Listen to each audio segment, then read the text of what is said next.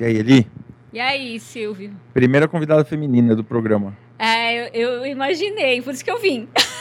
eu, tenho, eu tenho tentado algumas há algum tempo, é, mas juro que não é sexismo nenhum assim. Eu tenho tentado algumas uhum. mulheres, mas você foi a primeira que, que chegou aqui. Espero que inspire outras meninas é, a virem, total. Né? Não, tem algumas que, que foi é, questão de agenda, assim, que não puderam. É, mas tomara que agora, é, acho que em setembro, a gente vai ter mais uma. E, porque a audiência também está muito masculina.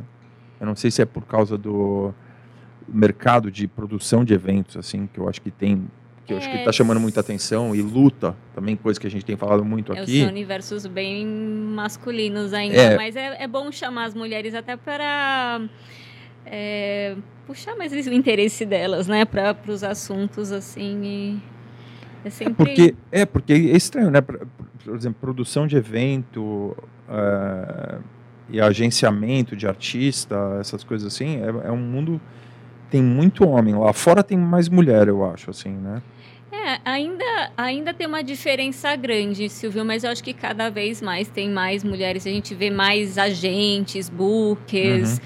Tem muitas mulheres trabalhando nos bastidores, né? Como managers ou produtoras, assim, Sim. assim, então, tour managers. Então, cada vez mais, assim, é legal trazer essas meninas para conversarem, Sim. né? Eu acho que é, a gente, essa visibilidade para É, a gente, assim, de DJ, as mais brabas que eu já conheci assim eram mulheres assim. Mas porque a gente precisa ser brava, Sim. né? Não, eu digo brava não de brava, é braba. Assim, brava. sabe, de chegar no negócio, meu resolver, exigir a coisa ali, sabe assim, é, mas eu acho que. ser gente, exigente, é, sabe assim, com coisa assim que você. A gente não pode errar. Mulher é. não pode, não tem muita brecha para errar, eu acho. É. Acho que de alguma maneira a gente aprende a trabalhar desse jeito. E às vezes a gente acaba sendo até durona demais, porque. É, acho que o mercado meio que exige isso da gente, para a gente se provar, para achar nosso espaço. É sempre um pouco mais difícil, assim, eu acho. Então, é meio o jeito que a gente tem, né? É, mesmo é, discotecando, assim, né? Mulher, assim, óbvio que tem que. Mas tem que ter um. Né, tipo, uma. uma tem que ter uma atitude. Uma ali, atitude, assim, é, tem que ter. Eu lembro, postura, né? É, eu lembro a primeira vez que eu vi a Tânia Vulcano tocando e. E eu lembro bem, assim, impressionou muito, assim, porque ela tinha um jeito, assim, uma, uma atitude, assim, uma agressividade, energia, assim, uma né? energia assim, que não tem nada de errado também. Você vê a Nora uhum. tocando também, é toda feminina, uhum. com o cabelo, não sei o quê, toca um puta som, é uma puta DJ e tal. Sim. E, e, é legal também, mas é, nesse universo assim masculino de testosterona, às vezes é ela entrou lá e ficou todo mundo impressionado, assim, sabe? Também, quando eu vejo, assim. É, eu acho que... Agora não mais, né? Eu acho que ah. mudou bastante, mas DJs... Quando eu comecei, eu como, quando a Tânia começou, que ela? Acho que ela começou mais um pouquinho antes de mim. É, a gente chegava para tocar e era um monte de homem, né? E aí ficava todo mundo meio olhando, ah, vamos, vamos ver se ela sabe tocar direitinho. Sim, sim. Então, eu acho que todas as meninas da, daquela época, a gente meio tinha que se impor ali mostrar serviço, né? Não dava para. Sim. Talvez por isso que a gente tem uma certa atitude, assim. Tem que ter uma né? atitude, né? E... Tem, tem que meio botar uma confiança ali. Que... É, total, que às, vezes, que às vezes não tem nada a ver com ser homem ou ser mulher, né? Às, vezes, às vezes você vê, assim, um monte de DJ que eu já vi, que às vezes o cara é bom produtor, mas o cara chega na cabine e não tem atitude nenhuma. Mas produtor e DJ é muito diferente, é né? É muito diferente. São coisas muito diferentes. É. Então, é, hoje em dia, acho que o mercado pede, né, que o produtor também se apresente como DJ, porque acho que a maioria da receita vem das gigs, né? Das apresentações e muitos deles gostariam de ficar lá no estúdio, eu acho, sim, né? Só sim, produzindo sim. e acabam tendo de se lançar aí no mercado é, como DJ também. É, eu falei muito do caso do, do Avit, no caso, né? Aquele menino que se suicidou. Sim. Ele era um cara que era muito bom de estúdio, amava o estúdio, mas pelo que eu vi do, dos uhum. empresários dele, né? Eles, ele não, ele era ficar muito nervoso, ter que se apresentar, não gostava, era uma experiência ruim para ele. É então por... ele acabava bebendo demais, tomava droga. É, a vida na estrada não é fácil, né? As é. pessoas têm uma, uma visão de que é só glamour e que só tem as coisas boas. É maravilhoso, é um privilégio poder ser um DJ, um touring DJ, né? Que vai, viaja o mundo inteiro tocando nos lugares legais e tal. Mas emocionalmente é bem puxado, é bem desgastante, né? Você fica muito sozinho, você tá longe da família, tá longe dos amigos em datas importantes. Tipo, eu não tô no Natal na minha casa, eu não tô no Ano Novo. Às vezes eu tô, sei lá, que nem esse ano que, antes da pandemia, eu passei a virada do ano em Sinop, longe de todo mundo, sabe? Então é, não é fácil, né? E, e imagino, tipo, eu sou uma pessoa que eu me considero forte, eu lido bem com essas situações de estar sozinha e tal. Mas se você é uma pessoa que não gosta de estar sozinha, que se abala emocionalmente facilmente, sabe? Eu acho que é complicado, né? Por isso que cuidar da saúde mental, assim, para os artistas é tão importante, né? E não é não é fácil, né? Eu acho que você lida com artistas grandes há muitos anos, você sabe bem o nível de pressão que eles têm que lidar o tempo todo. É, eu, eu acho que o que o, o problema disso tudo acho que é a oscilação, né? É muito momento aqui em cima, né? De muita intensidade e depois um momento de muito baixa intensidade, assim. Né? É. Então, se o cara não está centrado aqui no meio, né? Entender que isso aqui é passageiro né, e que isso aqui também é passageiro, o cara, né, o cara pira. É mesmo assim, você tá meio num ápice de, num auge de energia da apresentação, sem milhares de pessoas à sua frente vibrando, aí você sai de lá e você volta, você tá sozinho no hotel. Ou então nos momentos de carreira também, porque a gente, né, não, não digo eu, mas tem vários artistas que experimentam sucesso gigantesco, né, Silvio? Quantos exemplos a gente viu assim e somem de, depois de, sei lá, um, dois anos. Imagina como é difícil isso, né? Lidar é. com essa, essas baixas, assim. Então... É, o cara compra, o cara ganha um dinheiro, daí o cara compra o carro grande, a casa grande. E aí o cara é o rei do universo, de repente o mundo esquece do cara, assim, completamente. Assim. É, e acontece, né? É. Eu, eu sempre falo que o, o, difícil não é chegar no topo, né? Manter. É. A gente que está no mercado há muitos anos, quanto, quantas pessoas a gente viu que tipo, sumiram, assim... É, o que, que você fala quando para os artistas, quando é um artista jovem, assim, fala, ah, eu quero explodir? Cara, o que eu falo, eu falo, o que eu sempre falei, falei, cara, você tem que ser original, porque se você ficar abraçando algum bonde que está passando aí, uma hora ele passa, você está junto e você não consegue pegar o outro, uhum. entendeu? Então você tem que ser original, é, por qualquer que quer que seja que você faça, né? você tem que se educar muito, entender muito o que está fazendo, é, quem foi que fez isso aqui, por quê e né, porque você entendendo a história, você sabe o que, que vai acontecer amanhã. A melhor maneira de você prever o que vai acontecer uhum. amanhã é você entender o que aconteceu no passado. Né? E, e tudo conselho que eu dou, às vezes entra por uma e pela outra. e, e, e, eu, eu sempre foquei muito nesse negócio da carreira internacional. Porque é, o mercado mundial ele oscila muito. Né? Aqui no Brasil, hoje, o pessoal gosta de, de house, uhum. gostava de techno, gostava de Brazilian Bass, ou de trance, ou de uhum. qualquer coisa. É, mas pensa, o mercado de trance, por exemplo, no Brasil, que não existe praticamente. Estou falando trance, esse trance europeu, europeu não, não né? Psy, né? Psy, que é gigantesco. É, é muito grande no mundo inteiro, mas ele oscila, né? Tem, por exemplo, hoje no Brasil ele é inexistente, mas tem um, uma cena de trance lá na Suécia que é gigante. Então, se o cara ele tem uma, uma, uma projeção mundial, ele vai falar, ah, tudo bem, no Brasil não tá legal, mas beleza, eu vou então... Vou tocar vou, na Suécia. Vou na Suécia. Vou pro México. É, eu tava falando isso com o João agora há pouco também. Eu vou pro México que lá, puta, lá os caras me adoram, ganham um cachê. Tipo, esses caras de EDM grandes que depois de 2016, 2017, pararam de... porque eles, o preço começou a ficar muito alto deles e eles pararam de ter tanta atração aqui no Brasil, a gente mandava oferta, falava, ah, aqui no Brasil você tem que entender a situação, o câmbio, é, agora... Os artistas nacionais meio ocuparam o lugar deles, né? Exatamente. Aconteceu isso é, no mercado brasileiro, é. né? Os grandes ticket sellers são brasileiros. Sim, e agora, mas pergunta se eles estão preocupados também, os gringos lá fora. Ah, não está no Brasil? Ah, beleza, quando melhorar aí me avisa. É. Porque o cara vai lá, vai tocar no Ultra Coreia do Sul lá, ganha, sei lá, 200 é. mil dólares, o cara tá vai preocupado. Unidos, é, meu, o cara não tá, o cara vai. Então, se você tem essa opção de estar tá no mundo inteiro e também o Brasil valoriza muito quem está lá fora, né? Tipo, o Gui Borato teve que fazer sucesso lá fora para estourar aqui no o Brasil. Mark. O Mark também, né? Tipo, porra, é o pessoal respeita muito, né, que tá fazendo sucesso lá fora. Pô, o Vintage agora, que uhum. parece que tá uhum. fazendo puta sucesso lá é, nos sim. Estados Unidos. Então ele também agora ele abriu um negócio que ele vai ficar um cara, ele tava um cara que estava tocando aqui toda semana no Brasil, né? E, tipo, agora ele vai ter dividir a agenda com com Europa. Então com vai todo mundo se matar para ter dado, ele vai ter metade ou um terço das datas que ele tinha no Brasil por ano.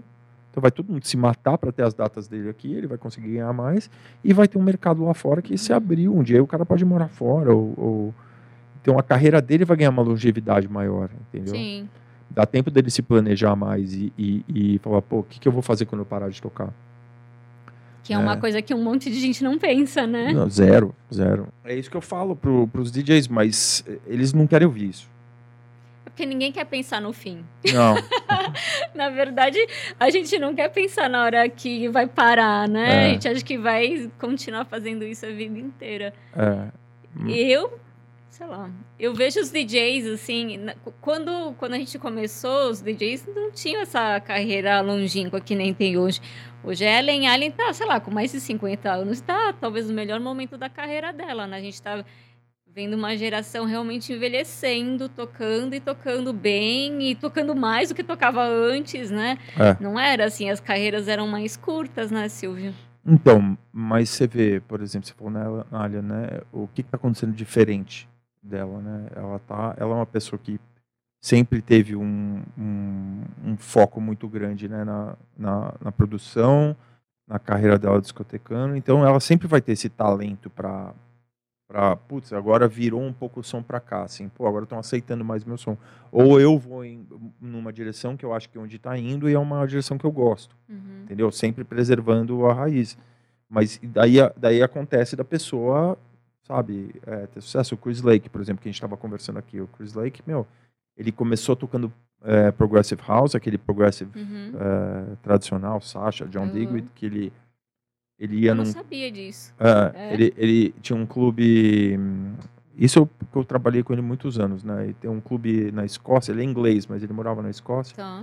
E tinha um, um, um clube em Glasgow, chamava Arches, que foi ah, bem que famoso. Super famoso. Super famoso. Sim. E ele ia lá, ele via o James Abela, via o, o Sasha, via todos esses o caras. E... Uhum. Só que ele começou a mexer com música e tal, e ele começou a, a gostar desses timbres, assim, de eletro e uhum. tal. Daí ele fez changes, fez essas músicas. Depois uhum. ele tentou fazer um pouco mais pop, não sei o que. Daí uma hora ele fez aquela Boneless com o Steve Aoki, uhum. que até, até hoje é hit essa música, né?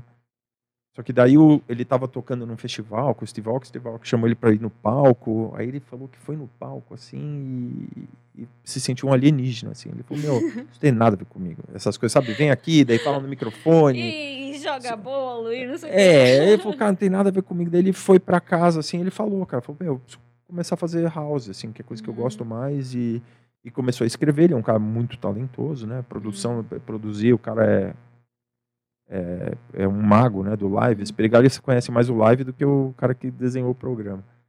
E, o, e aí ele começou a fazer as músicas e, e, e o, a, os empresários, agentes uhum. dele foram junto e, e, e ele acertou uma, uma, via ali. Começou, uhum. colou no, o Fischer colou nele, ele também começaram a fazer essa parceria. Então é uma coisa que o cara é, ele soube né, achar uma coisa dentro dele ali, que, mas, mas porque ele já tem esse investimento assim, de talento, de educação, de ele sabe produzir, sabe é...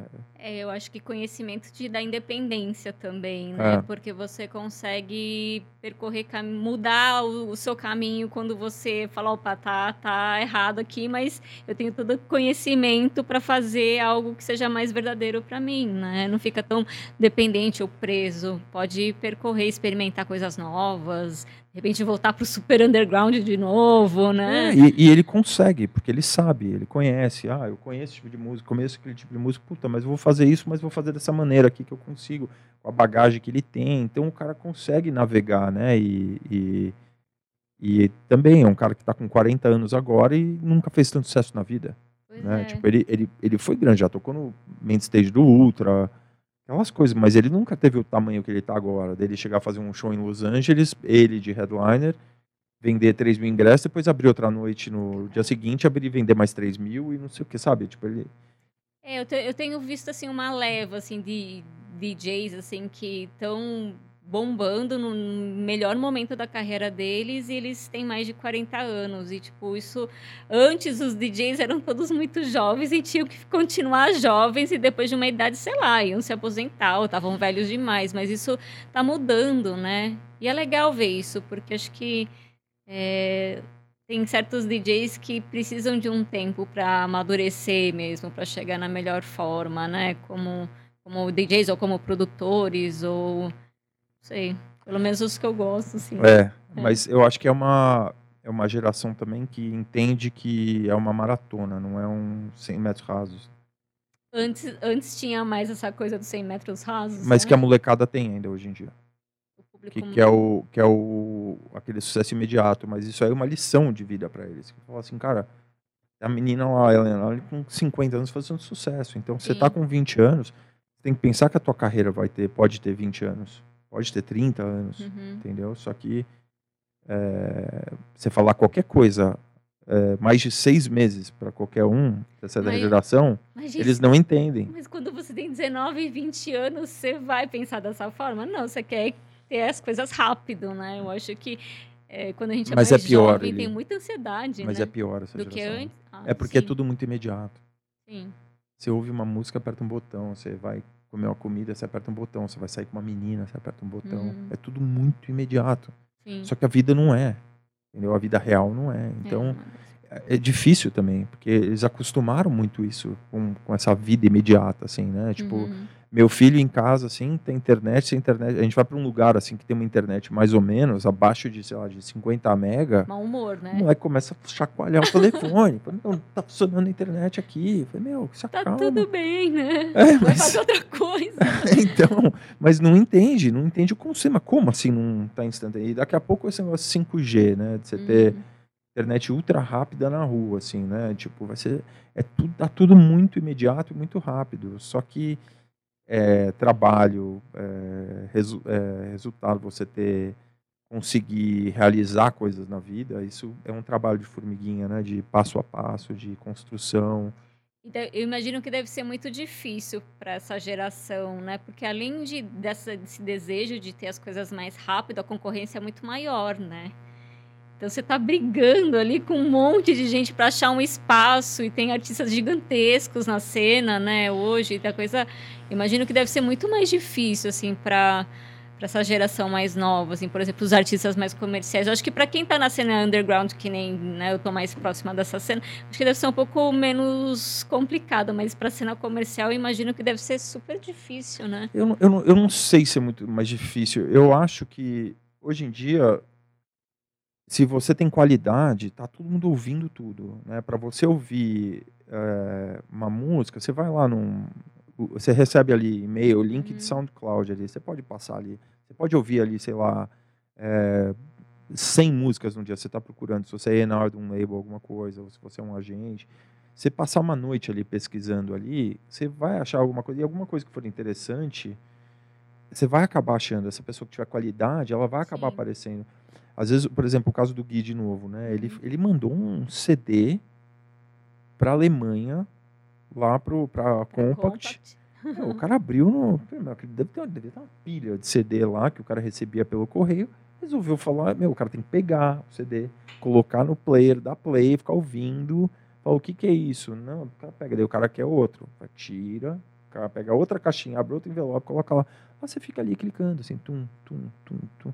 Então, e eu, eu acho que para você é, mostrar a tua música, para ela aparecer, é, eu acho que é mais simples. É mais, mais tempo tem mais quantidade, mas o processo para você ouvir é mais simples. É, até porque a, te, a, tecnologia meio que diminuiu as distâncias, né? É, Antes era é. você falar com o ENR de uma gravadora, ou mesmo entrar em contato com os artistas que você gosta, era uma coisa meio... Era quase missão impossível, né? Hoje... Sim por causa das redes sociais, até essa distância diminuiu muito, né? Então, é, você vai lá, sei lá, na mensagens para o selo que você gosta, manda um link da, da sua música e quem sabe, né? É, o, o que essa geração lida mal é que às vezes quando o cara não responde ou o cara dá uma negativa, é porque não é bom o suficiente. E às vezes você tem que entender isso. Ou você não está indo, você está mirando no lugar errado. É, mas esse tipo de, de coisa a gente não sabe quando está começando, né? Não Eu sabe. Me, não sabe. Nem antes, nem agora, assim. É, primeiro que é muito difícil lidar com a frustração ou com não, né? Ou entender que, tipo, ai, não é que a minha música é ruim, mas talvez você esteja mandando para o selo errado, né? É. E quando a gente está começando, a gente não tem essa, a gente não tem um manager que chega e fala, não, vamos mandar para tal selo, mas vamos mandar desse jeito, vamos, vamos preparar um pack bacana para mandar para lá. Não, né? Ou pior, tem manager ruim. Acontece bastante. Que é o cara que fica que o cara fica jogando a tua música para um selo que tem nada a ver com é, você e ele fala, ah, puta, gente, não deu, mas esses caras não sabem de nada. É, é meu. Eu, é pior do que não ter um manager, é ter um manager ruim. É pior. É muito, é muito pior, pior né? Porque pior. depois você passa um tempão tentando corrigir. É, não, e daí você, e acontece muito, acontecia muito também quando eu tava, quando eu, tava, quando eu trabalhava com esses DJs nacionais, era tava com o manager e o cara tava empacado com o cara, contrato, cara dando meu 40% da carreira dele pro cara e já não tinha sincronia nenhuma. Só que o cara quando ele não tem nada, ele pensa, pô, vou ter um manager. Pô, legal. Ah, tem um manager aqui, ó. E, e aí o cara acaba é, fazendo um acordo com o diabo ali, mas, né, e, e não uhum. traz nada de bom para ele, assim, entendeu? Então, mas eu acho que, voltando ao assunto, acho que simplificou esse acesso, assim, de, de música, assim, para você é, distribuir a tua música, assim, o, o que eu acho que é realmente isso. Outro dia eu vi uma, sabe quem é o Bill Maher? Um cara que tem um programa chamado Real Time with Bill Maher na HBO. Uhum. É um comentarista político uhum. é, americano, tem um viés bem progressista, né? Uhum. E ele e ele estava comentando que estava tendo um protesto nos Estados Unidos que o Spotify, eu acho que só 8% dos artistas do Spotify recebiam, acho que, sei lá, 95% das receitas que eram geradas pelo Spotify. E o cara estava indignado, falou, meu, mas isso é porque é, as, esses 10% fazem as músicas que são melhores, né? Como é que você vai fazer isso? Fala, não, tipo, o cara faz uma música que é pior que a outra, daí o cara, não, mas ele também tem direito, porque senão ele vai ficar chateado e vai ficar sem o dinheiro da música? Como vocês estão malucos? Né? Tipo, uma conversa, sabe, uma coisa que não uhum. cabe dentro da música. Então é uma coisa que você tem que, que acontece e que tem que lidar com isso também. Às vezes a tua música não é tão boa o suficiente ou, ou agora a, a, coisa que eu sei é que esses DJs maiores do mundo estão todos atrás de coisa nova e coisa original, porque tá todo mundo soa do mesmo jeito. É, porque hoje o acesso, antes, sei lá, tinha um lance de garimpo de disco, tal, não é? Hoje todo mundo compra música no Beatport ou baixa ah. música, né, gente? Ah. Hoje, sei lá, vai entrar nos aqueles fóruns lá, eu fico chocada. Eu falo, gente, eu fico aqui gastando dinheiro e, tipo, todo mundo tem um monte, todas as músicas ali. É, é. Antes, é. às vezes, tem promo, é, tem um acesso à informação eu lembro que eu, fácil. quando eu tocava, que eu ia, que eu ficava pesquisando, pesquisando, ouvindo aqueles samples de música ali com acesso discado, aquele é. sofrimento. e aí eu comprava. Eu comprava o disco, era uma. é, o disco meu, eu falava, puta, se eu via, meu, se eu via, tipo, três minutos da música, é. tava legal, de repente, eu falava, meu, puta, meu, o que aconteceu com essa música? Só que. Sai caro, né? Porque sai caro, meu. tinha que mandar trazer, aí pagava imposto no correio às é. vezes. Não, né? no correio era uma tragédia. Aí eu mandava a lista também lá para Rhythm Records ali, pro Beto, ele trazia os discos para mim e tal. E aí, mas era muito Porque mais difícil. Porque você conhecia o Beto, né? Porque a maioria das pessoas que iam comprar disco ali ficava sofrendo, ficava só com os restos, né? Então, mas eu mandava a lista para ele. Aí ele é encomendava. Você, é, você conhecia É, ele, também. Né? Mas eu acho que se chegasse, você mandava a lista, ele trazia. Mas se não, era aqueles coisa que estava na prateleira. Ficava aquelas coisas, todo mundo passava pela mão de umas 10 pessoas antes de chegar os discos na banca ali. Meu, sabe que já aconteceu um DJ, eu não vou falar o nome, DJ famoso, que eu tava ali com a minha sacolinha ali em cima da, no escritório. Ele foi lá, mexeu em todas as sacolinhas lá e pegou, pegou dois discos meus lá que eu tinha encomendado. E eu cheguei sexta-feira ali, tinha uma giga, que, ia tocar, tava lá, cadê o disco? Eu não sei quem pegou. Eu falei, não acredito. Deixaram o cara pegar? Meu, o cara subiu aqui, pegou, não conseguiu fazer, não tinha o que fazer. É, tinha, tinha o lance meio do, dos vendedores das lojas sim, também, sim. né? Eles meio vendiam os discos para aqueles. Eu lembro do Tom. Lógico que eu lembro do Tom. Eu tô saindo aqui do podcast. pegando um Uber pra ir pra coisa, meu Tom me pega aqui na, na porta. Não acredito. Não acreditei, meu. Falei, meu, e eu, meu, fiquei batendo papo. Ele falou, meu, ficamos batendo papo, meu, eu tomei um susto. Falei, meu, putz, que eu vi ele todo dia lá na, na Vida Records. E foi mal barato, ficamos conversando. Ele tá com uma filhinha. Ai, gente, parou de tocar. O Márcio tá, trabalhava na Tecno Records, ele uhum. é um dos meus melhores amigos. Aí ele fica contando as coisas, né? Depois, depois que sai, passou tudo isso, ele ficava falando que, tipo, eles não colocavam mesmo, os, os discos chegavam e eles distribuíam entre as pessoas. Pra máfia. É, e é. aí tinha DJ que ia tocar, botava um adesivo na, no selinho para ninguém ver o nome. Os né? assim, né? É, não dava para ver o nome. Mas é uma época boa. Mas acontecia né? isso lá fora também. Eu lembro, eu lembro, eu fui para Londres uh, uma vez, eu não lembro se era na Black Market, alguma loja dessas assim. Chegou Craig Richards, chegou uhum. lá. E o foi lá, tal, papapá, aí todo mundo procurando o disco ali, né, aquele mar uhum. de disco ali, todo mundo tentando achar um, né, com a pilha de disco ouvindo, tirava, tirava. E ele chegou lá com uma sacolinha ali, tinha uns 10 discos, assim, ele pegou a sacolinha e foi embora, nem ouviu nada que uhum. tá lá na loja, assim, sabe? Falei, né, Bom, né? Assim, é, queria pegar essa sacolinha. Era boa essa época, porque quando a gente queria ouvir, tipo, uma música determinada, tinha, tinha música que só um DJ, tipo, ah, essa música, esse disco só o Mal Mal tem. E aí tinha que ir lá no Tecnova, né? Onde o Mal fosse tocar, porque não, mais ninguém tinha o disco. Tinha um pouco isso, né? De é, um pouco como é com os promos hoje, mas antes era tipo, ai, só se você quisesse ouvir tal música, você tinha que ver o DJ tocar. Não dava para você baixar, não dava para você comprar na internet, não dava Shazam. Pra, não dava para dar Shazam, não dava para você compartilhar com os amigos, você tinha que ir lá ver o mal, né? Engraçado, né? O Dixon, um cara que você já teve lá no, no, no Caos, né? E, e ele, todos esses fóruns, todo mundo, todo mundo fica atrás, né? Fica tentando é, é, ver as track ID da música, daí a gente fala assim, meu, é, daí você vê uns comentários assim, Dixon 5, Shazam 0. É. Porque os caras nem no Shazam tem a música, né? Porque a música, sei lá, não é, lançou não ainda. foi lançada, vai sair lançada. daqui dois anos, gente, porque é isso, né? É. Eles têm aquela é. o planejamento de lançamentos desde dois anos, vai sair daqui um tempão só, né? É impressionante, assim, o cara que tem referência, mas é uma coisa que existe muito no nesse segmento, assim, né? E agora você vai nos outros, assim, né? Ou nessas festas mais pop. É, é só hit. É só hit e todo mundo quer ouvir as músicas que, que ouve o dia inteiro no rádio e vai ouvir também no clube. E aí quer ouvir também o DJ que abre e toca. Aí o cara que tá tocando toca, e o outro que fecha toca também.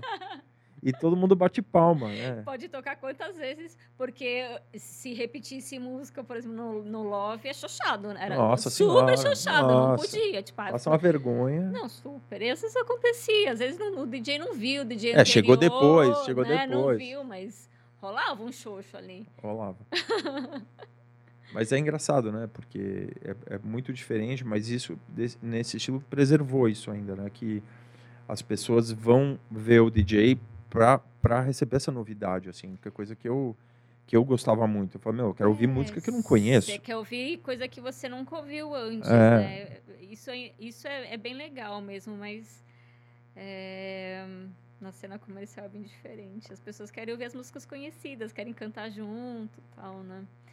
Mas, mas é isso. O, no caos, assim, não dá pra ficar tocando muito hit. É. a não ser os DJs mais comerciais que tocam Sim. lá, mas. Então, mas aí vai do cara da pesquisa do cara, às vezes tocar uma música antiga, às vezes que a gente lembra que é, mas, meu, 90% das pessoas que estão na pista não lembram qual música é, que tem, é. Tem muito, é, tem muito disso, né? De resgatar. Ah. Porque um, um, bom, um clássico sempre vai soar bem, né? Ah. Envelhece muito bem, assim. Ah. E, e, é bom tocar essas músicas que, que tem uma coisa afetiva, né? Pelo, pra mim, assim, pelo menos eu gosto de sacar uns clássicos, assim. E meu público é muito jovem hoje, Silvio. Tipo, então eles não sabem que a eles, música é velha. Eles não sabem, então é. soa muito fresco. E é legal é. a gente poder compartilhar isso também, é. mostrar um pouquinho da, da história. Isso é uma coisa, uma das coisas legais assim que eu gosto assim da, da minha carreira que é, eu, não, eu não me tornei uma DJ. Eu tenho 20 anos de carreira, mas eu não me tornei uma DJ que só toca pra galera da minha idade, né? Eu tenho um público bem jovem, isso é bom também, porque me, me força a me renovar. Total. E como é que você começou, assim? Eu comecei, eu, na verdade... Eu lembro, eu... a primeira vez que eu te vi, eu acho que foi no Love. Ah, com certeza. É. Com certeza. Naquela, naquele quartinho Meu... ali atrás lá. Na sala VIP? Na sala VIP. É. Puta, era legal demais. Era muito bom, é. né? É... Mas na base eu não lembro de te ver. Mas eu frequentei Frequentou, a base. É. Mas eu, então, mas eu, eu tava tentando lembrar antes daquele Mas eu, eu, não frequentei tanto assim tá. a base. Tá. Eu meio dei uma. saí. Tinha o Hells, aí começaram meio as festas rave, e aí fiquei meio nesse tempinho frequentando bastante. A minha meu primeiro trabalho mesmo, a primeira coisa que eu fiz com música foi uma festa tá. rave, jazz techno. Tá. Que era o Camilo Rocha, Alex S, aí eu trouxe o Chris Liberator, o David Drummer. Uhum.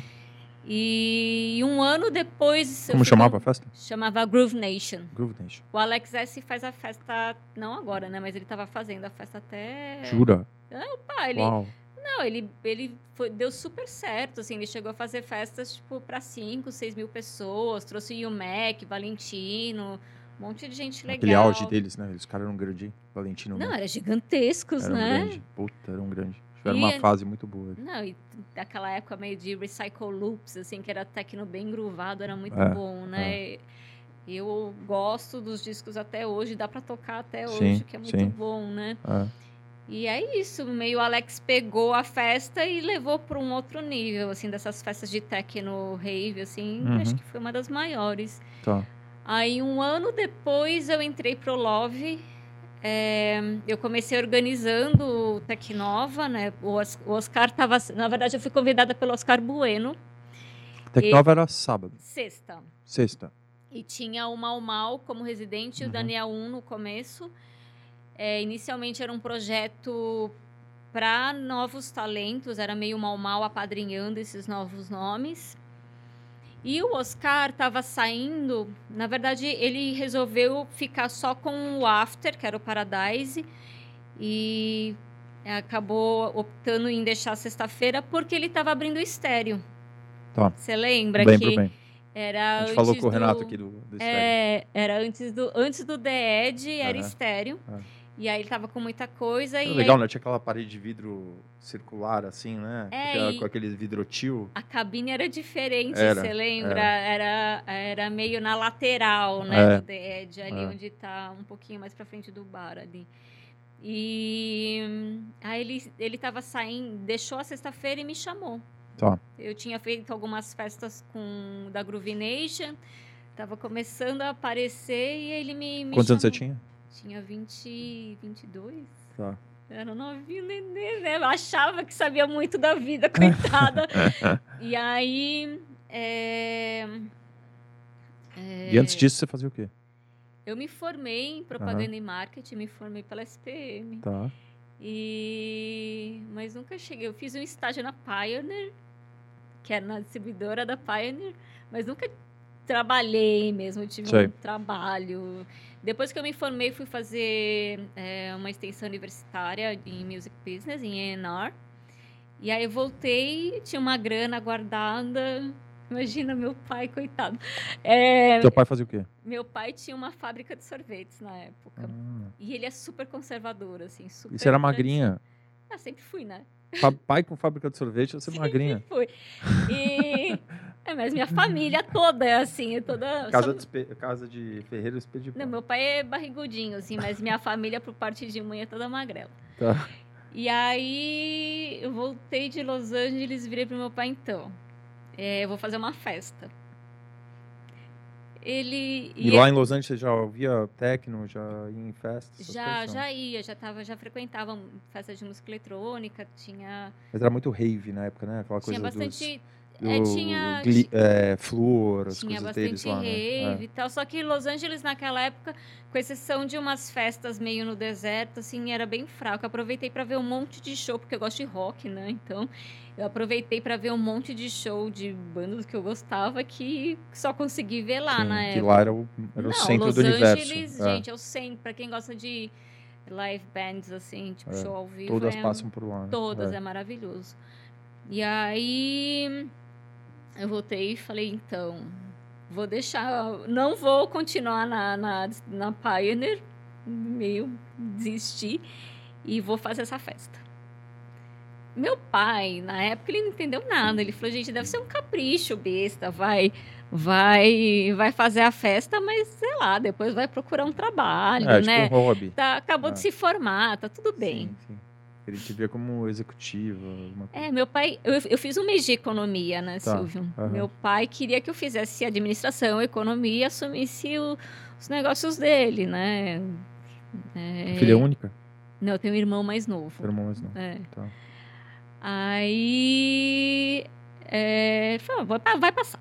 Vai fazer uma festa, tá tudo bem, tá tentando, sei lá, pensar em alguma coisa pra fazer da vida. Só que eu nunca mais olhei pra trás, assim. Eu fiz a Tá. primeira, deu um puta prejuízo, mas foi incrível. fe- Lógico, né? A gente não tinha noção de nada. Eu chamei, tipo, os meus amigos pra ficar na portaria, no bar. É, não tinha controle de nada. Chegou 5 horas da manhã, eu tava lá na pista, bombando, já não tava mais cuidando da festa. Enfim, a festa foi linda, perfeita. O line-up foi incrível, mas eu tomei um puta preju. aí eu fiz a primeira, fiz a segunda, aí já recuperei um pouco do prejuízo, fiz a terceira, aí deu um, bombou a festa. Eu fiz mais, eu acho que eu fiz quatro festas com a Groove Nation e entrei pro Love. E aí virou meu trabalho mesmo, Silvio, porque era uma noite semanal. Era uma menina de no começo, pô, 20 e poucos anos, trabalhando no que era, acho que o principal clube, né, de São Paulo, do, um dos principais do país. E o Tecnova deu um salto, assim, ele saiu de uma noite que estava é, tava meio precisando ganhar uma força, assim, porque as noites que mais bombava era a noite do Mark e o, e o Paradise, que era o After. E a sexta ficava meio entre as noites ali, um pouco mais enfraquecida. E aí eu entrei e aí eu comecei é, consegui fechar uma história com a marca Slam do Mário Viana, você lembra? Uhum. E por um ano ele patrocinou é, um projeto que chamava Supernova, que era as noites com atração internacional. E o que era para ser semanal, né, um, tipo mensal, uma atração por mês durante um ano, a gente começou a buscar quase toda semana atração internacional depois de um tempo. E eu fiquei lá sete anos. Foram anos muito felizes da minha vida, assim, Sim. sabe? É, DJ, eu fui ser DJ depois de alguns anos que eu comecei a trabalhar no Love. Na verdade, é, foi um, meio um acidente. Eu, eu nunca é, pensei em ser DJ, era meu hobby. Uhum. Né? Eu lembro que o Love era tipo. Ele tinha essa sensação de clube mesmo, né? Porque você chegava lá, aí tinha o Zé Maria lá dentro, né? Sim. Daí, meu, aí tinha aqueles, Os camarotes. camarotes, daí, meu, sempre, sempre sabia que sexta-feira sempre ia ter um DJ bom lá. Sim. Então você nem olhava quem ia tocar, você já ia, você chegava lá, É, e encontrava, muita meu, gente ia sozinho, É. porque sabia que ia encontrar um monte você de gente encontra a gente em conhecida. 15 minutos você tá lá, ou também você faz amigos, porque era, tipo, tinha muita sensação É. de clube. Lembro que eu fui numa noite lá do Jim Masters, eu acho que tava. Ah, sim. Foi incrível, Foi assim, incrível. incrível. Lembro que eu tava com meus amigos, foi puta noite, sei lá, saímos 7 horas da manhã de lá, mas É, tinha muito essa fez, sensação de né, Uma clube. galera da Intec teve Jim Masters, teve o C1. é, Eu Eu falei com a Cristina ontem. Você Ah, lembra é? da Cristina? lembro, lembro. Ela, ela tá trabalhando com produção de filme. Ela me mandou uma mensagem. Você lembra de mim? Eu falei, caraca, lembro. Ela era da Intec. Eu falei, lembro. Estamos É. aí vivas. É engraçado, o, dessa época, o, eu lembro muito bem do, do Andrew, da Liaison, do Andrew Kelsey, que é um sim. cara que era, puta, eu lidava, eu lidava com ele pra, pra falar de muito artista nessa época. E, puta, e, e hoje o cara, né, tem a é uma agência Uhum. gigante, assim, o cara ainda tá no, né? cara tá no mercado, mas, puta, a gente vai muito tempo atrás, né, que a gente se fala, né, engraçado a gente ainda tá fazendo isso e, e capacidades diferentes, mas, tipo, sabe, é cara dessa época ainda tá no... Mas muita gente que a gente conheceu lá.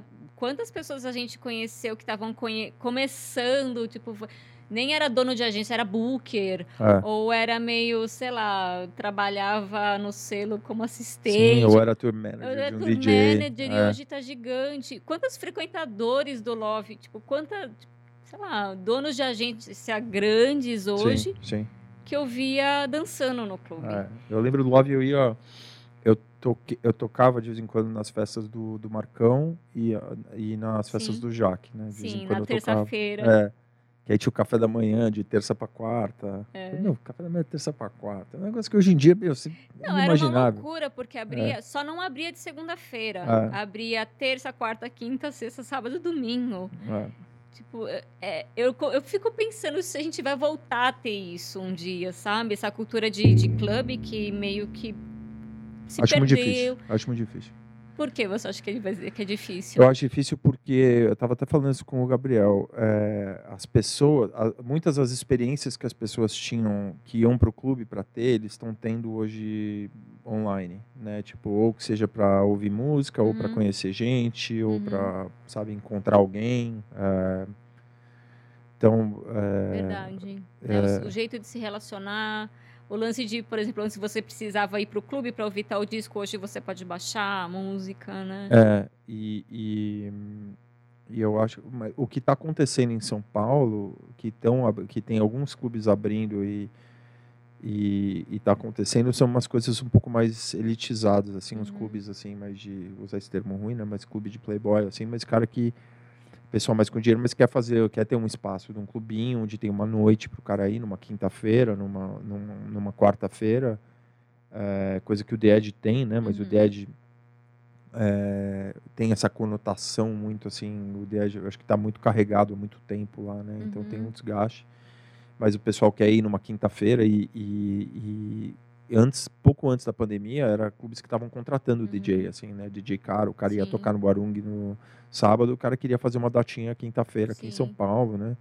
Então, isso aí tá, tava acontecendo e eu, eu, não sei se vai retomar ou não, mas... Mas você não acha que a noite é uma, um pouco... Eu sempre fico com aquela meio uma esperança, assim, de que essa, essa coisa de clube vai voltar. Porque a noite é muito cíclica, né? É. Tem aquela fase que ah, a galera gosta mais de festa open air, tem uma fase que quer ir pro galpão.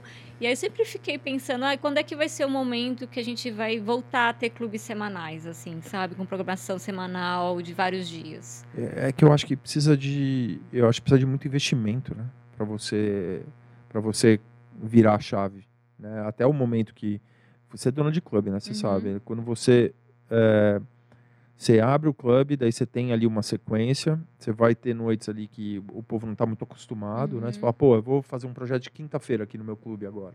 Vou ter um som específico tal, daí, meu, você abre, daí você vai ter, você abre quatro noites no mês, aí duas ali que foram ruins, ali, daí você fala, putz, vou fazer mais um mês, aí vê o que acontece. Uhum. Mas às vezes demora mais de dois meses, demora mais de três meses, Sim. às vezes demora um ano.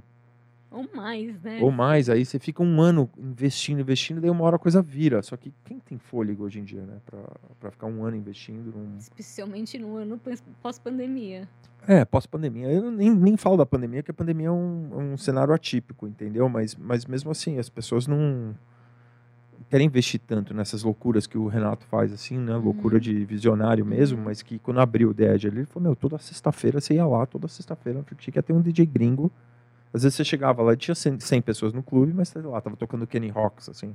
Era um cara assim, você fala, pô, Luke Solomon tocando assim, mas... Tipo... Gente, eu imagino que quem frequentava o Love, tipo, o São Paulo, a noite de São Paulo em, tipo, 2005, 2006, que tinha o Love e o The Edge ao mesmo tempo, e eu tava de um lado, né, da, é. do clube, e era uma concorrência acirradíssima Sim. por artistas, assim. Eu é. lembro das tretas que eu tinha. Sim. É, até com o Digão eu briguei uma vez. Por que, que a gente estava brigando? Acho que por causa do, de um booking do, do Stacy Pullen. Eles eram faminhas, né, meu? Eram é, muito faminhas. eles chegando e eu ficava puta, assim, porque eles. Né, é meio normal isso normal, acontecer, normal. mas naquela época é, o Love, a gente que trabalhava no Love estava acostumado a fazer as coisas da nossa maneira por muitos anos sozinhos, né? Sozinho. Sim. E aí, de repente, vem uma concorrência à altura. Era base e floresta também, antes disso, né? Antes disso também. Tinha esse negócio, né? os dois, assim, meio que brigando por artista. Ah, vai tocar. Eu lembro, lembro que tocou no Floresta, tocou. Tocava, tipo, vários DJs, assim. Tinha Não, daí na base também. Tinha, sei lá, teve uma época que era, tipo, Paul Oakenfold num clube, aí no outro é. tinha é. Robert Miles, aí no outro tinha Jeff Mills, aí no outro não sei o é, quê. É. E foi, acho que foi a a época que realmente começou a ter um fluxo de artistas internacionais Sim, nessa a gente entrou no mapa. Né? É. é. E aí o Sirena entrou na história também. Ah, então, mas aí o cara tocava aqui na base na quinta ou na sexta e ia tocar sábado no Sirena. Era um negócio que hoje em dia é impensável, né? O cara vai tocar aqui, um artista desse tamanho, tocar, toca em São Paulo e vai embora. Vai para outro estado, vai para outro lugar, né?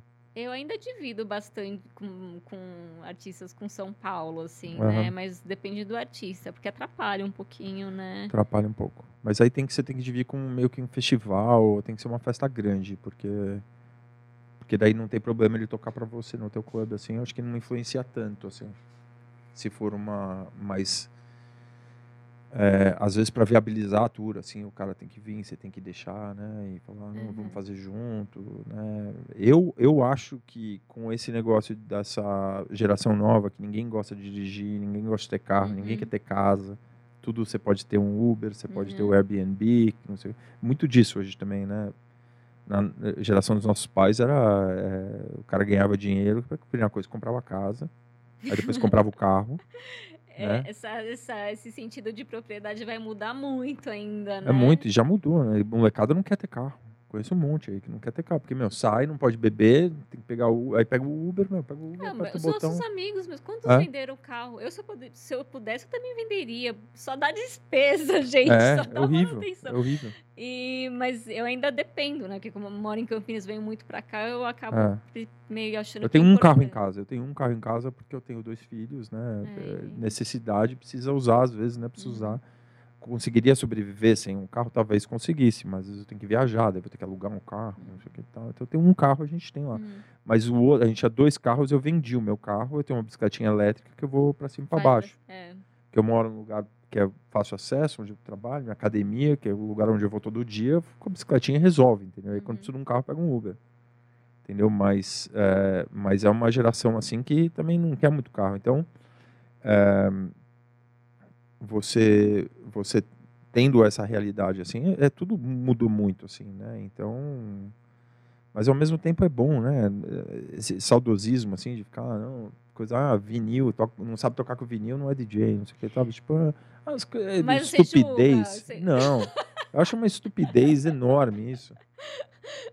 Você imagina botar um também o cara que só toca com vinil, bota ele lá para tocar meu com tractor, controlador, com machine, com essas coisas que os caras fazem hoje em dia. O cara vai ficar perdido também, não vai saber fazer nada. Vai falar, ah, meu, também, você também não sabe de nada. É, eu, eu, eu tenho. Eu, eu gosto bastante de tecnologia, assim. Eu não lido tão bem quanto eu gostaria, mas é, eu acho que só ajuda a gente né, impossibilidades criativas, artísticas. Não tenho também essa, essa coisa super saudosista de tipo, ai, DJ é só quem toca com vinil. Puta, isso é uma besteira. Não, não acho, assim. Acho que é cara que fica ali, meu que o cara nem vai no clube, não compra ingresso show nenhuma, o cara fica Só fica ali, falando mal. Ah, a música, a é. não tem música boa mais hoje em dia. Nossa, tem, tem tanta música é, boa, é, né? É. Eu vejo isso, assim. Às vezes eu, eu sempre falo que o meu maior medo é me tornar uma dessas pessoas. Eu não quero.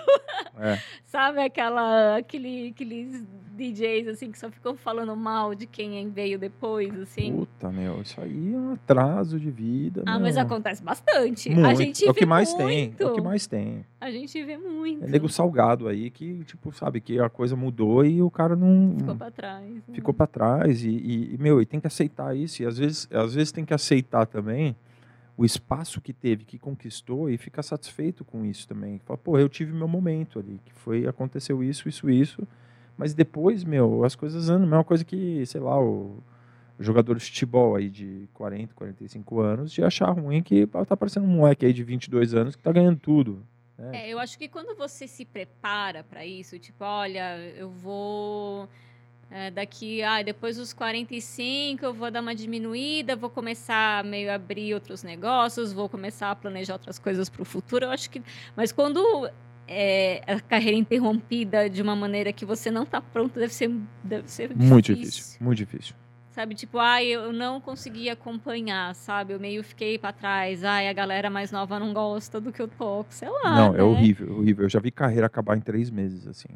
Em três meses. Mas três meses do cara ir para, sei lá, de 10 bookings para zero. Mas como? Meu, mudou o tipo Só de música, cara... aí o cara, o cara bota a culpa na agência, daí tá a agência que tá carregando o cara há um ano já. Tipo, sabe, meu, tipo, sabe que o cara é importante pra agência, então você, você fala com os bookers, com todo mundo, fala, meu, se vira, me arruma uma data pra esse cara aí, entendeu? Hum. Que o cara é importante pra gente. Hum. Tem uma gratidão também, que às vezes hum. o cara, pô, tá muitos anos com você, então você, sabe, você não, você não vai virar as costas pro cara, entendeu? Ao mesmo tempo. Só que aí quando o cara fala assim, não, tipo, ó, o problema é a agência, quero sair da agência. Aí o cara sai da agência, o cara perde o único pilar que ele tinha, assim. Hum. E o negócio desmancha, assim. Aí depois você vem em três meses, o cara tá é, a gente já, eu já vi, assim, meio, né, dessa coisa de mudar de uma agência para outra e, tipo, a coisa desmoronar, né? É, porque às vezes o cara fala que a culpa é da agência e a, e agência tava sustentando o cara, né, de uma maneira assim, né, todo mundo remando e o que tinha ali para conseguir era o que a agência estava tirando água de pedra para porque o cara tinha uma importância ali dentro. Daí o cara quer morder a mão que está alimentando ele, é. resolve sair, fala a culpa é da agência, a culpa não é minha, porque eu sou foda. Eu sou fodão, imagina. O que acontece às vezes também é, por exemplo, quando você é super fiel ao que você toca, ao que acredita. E eu acho isso né, super importante, essa uhum. integridade artística. Mas de repente esse estilo já não é tão popular, mas é, é, é complicado, né? Você fica meio ali. Não vou mudar meu som, mas, tipo, não é mais a mesma coisa que era antes, né? Então, daí você estava na Love lá de trabalhando, você cuidava, você fazia praticamente, você fazia o quê? Você cuidava dos, da programação, promoção? Eu cuidava, eu organizava a noite e cuidava diretamente dos bookings, eu fazia as tá. contratações. Tá.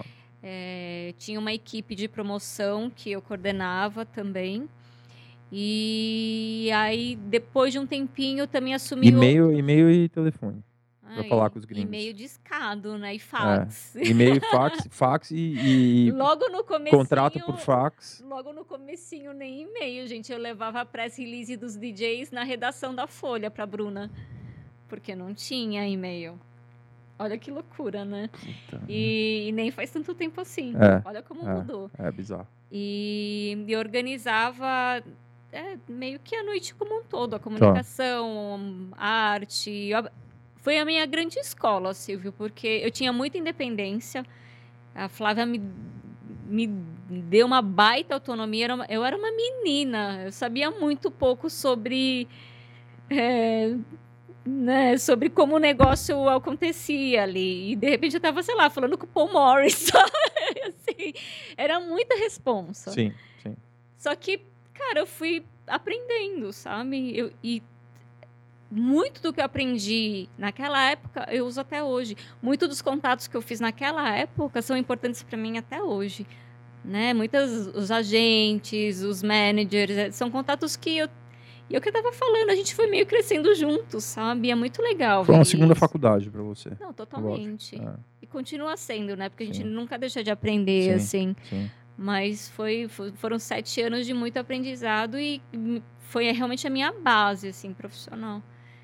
Né? E, e, aí, e aí você ficou lá um tempo, daí o, o você ficou até o clube fechar eu, ou você ficou não, saiu antes? Eu saí antes, eu saí um ano antes do clube fechar. Eu tá. saí em 2007, é, um pouquinho depois da minha mudança para Campinas. Tá. Porque ficou inviável mesmo, né? Eu, eu tava fazendo essa, um esquema de ir para vir para São Paulo duas vezes por semana, mas aí a coisa começou realmente a perder sentido. Você se desconecta da, Sim porque antes eu tinha uma rotina que eu ficava no escritório todos os dias, porque depois de um tempo, além do Tecnova, eu assumi outras funções dentro do clube, né? Teve o Love por São Paulo, que eu ajudava a Flávia a fazer as, a, a, curadoria.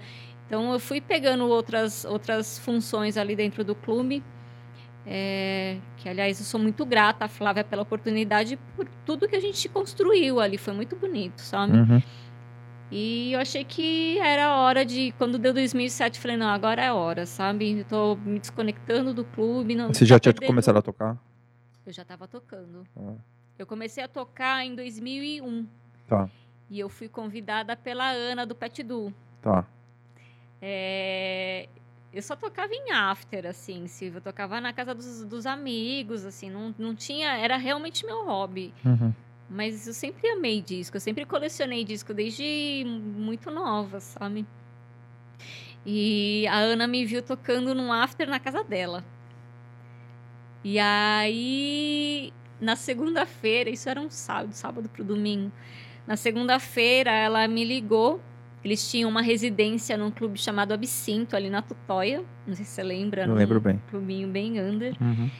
E aí ela me ligou e falou: Ó, oh, não tô te ligando para convidar, não, só tô te avisando. Você vai tocar na próxima festa nossa. Seu nome já tá no flyer, é isso. Pum, desligou o telefone. Uau. E eu fiquei ali é. me cagando de nervoso, né? Que eu falei, gente, agora? E. Mas e você aí... tocava o som que eles tocavam? Eu tocava techno tá. mais gruvado, assim, tá. sabe? Tocava, tá. gostava de tocar, tipo, Gaetano Paris, tá. Marco Carola, sei, sei. Suecos, assim, Adam Bear, tá. Carilha tá. Essas coisas. E aí. Aula é... Faz tempo que eu não assisti nome. É. É muito bom. Ele é, continua muito bom. É. E aí eu fui tocar lá na, na minha estreia profissional. Foi, Uau. não foi no Love, foi na noite da, do Pet Du porque eu tinha isso, né? Eu poderia me colocar para tocar ali no Love, ou o César já tinha, César Semensato que cuidava da terça-feira, ele já tinha me falado, ah, vem tocar, falar, ah, não sei, não, não acho que eu tô pronta, sabe? Sim. Porque tinha isso, né, de é, eu tinha muito uma preocupação muito grande em primeiro tocar bem, eu não queria passar vergonha, ficar sambando lá, porque galera. O vinil não tem pra onde correr, né? É, e a galera era chata, né? Isso é legal do vinil.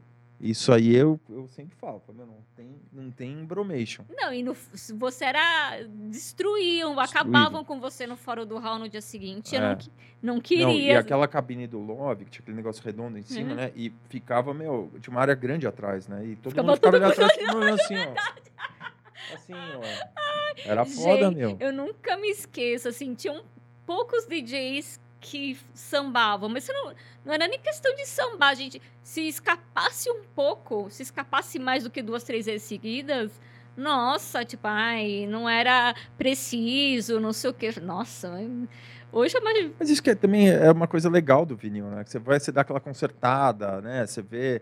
Tipo, eu lembro eu ver o Derek Carter tocando uma vez, ele tava tocando com três tocadiscos. Meu, dá várias sambadas, assim, mas ele vai consertando. Lewis. É ele conserta e ele isso. conserta a sinfonia, assim, ele vai arrumando, não sei o que tal. Por isso que é legal, porque não é tudo certinho, né? Eu gosto de é. ouvir justamente essas coisas. Tipo, ai, tá saindo. Aí você vai lá ver o DJ, tum, encaixou. É. Sabe? Eu acho que faz parte do charme, o, assim. O ruim era quando o cara ia encaixar e encaixava pro outro lado. Daí, aí o cara fechava o canal, assim. Daí, daí, daí a vai era geral. Aí, aí, aí, Não, aí, aí, é merecida. Aí aquela, aquela sambada bonita. Aquela sambada aquela, horrorosa. Aquela caprichada. Corta a vibe, né? Aquela caprichada, assim. E aí foi isso. É, eu demorei para tocar no Love porque eu não queria...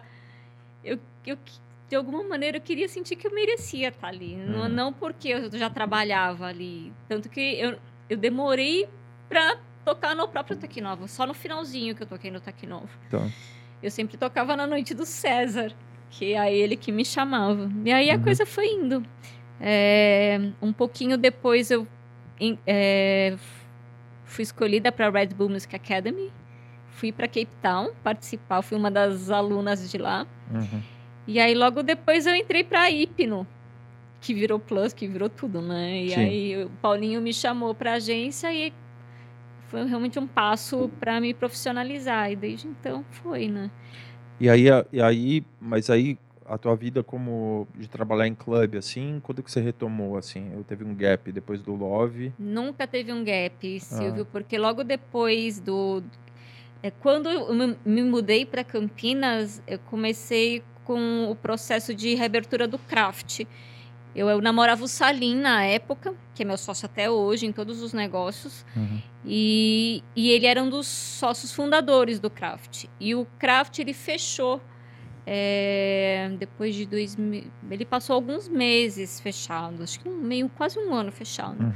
Só que o Salim, porque o Lucas foi embora para Barcelona, um, dos sócios, dois dos sócios meio que é, resolveram levar uma vida espiritualizada, foram para para Alto Paraíso, quiseram mudar de vida e ficou Salim sozinho ali, falou, não, vou, vou, eu vou reabrir o clube. E aí eu tava ali em Campinas, e aí ele falou, ah, você não quer entrar como minha sócia, tal, porque já tinha toda a experiência do Love. Eu falei, não, lógico, né? Mas aí você já tinha se desligado do Love, já tava em...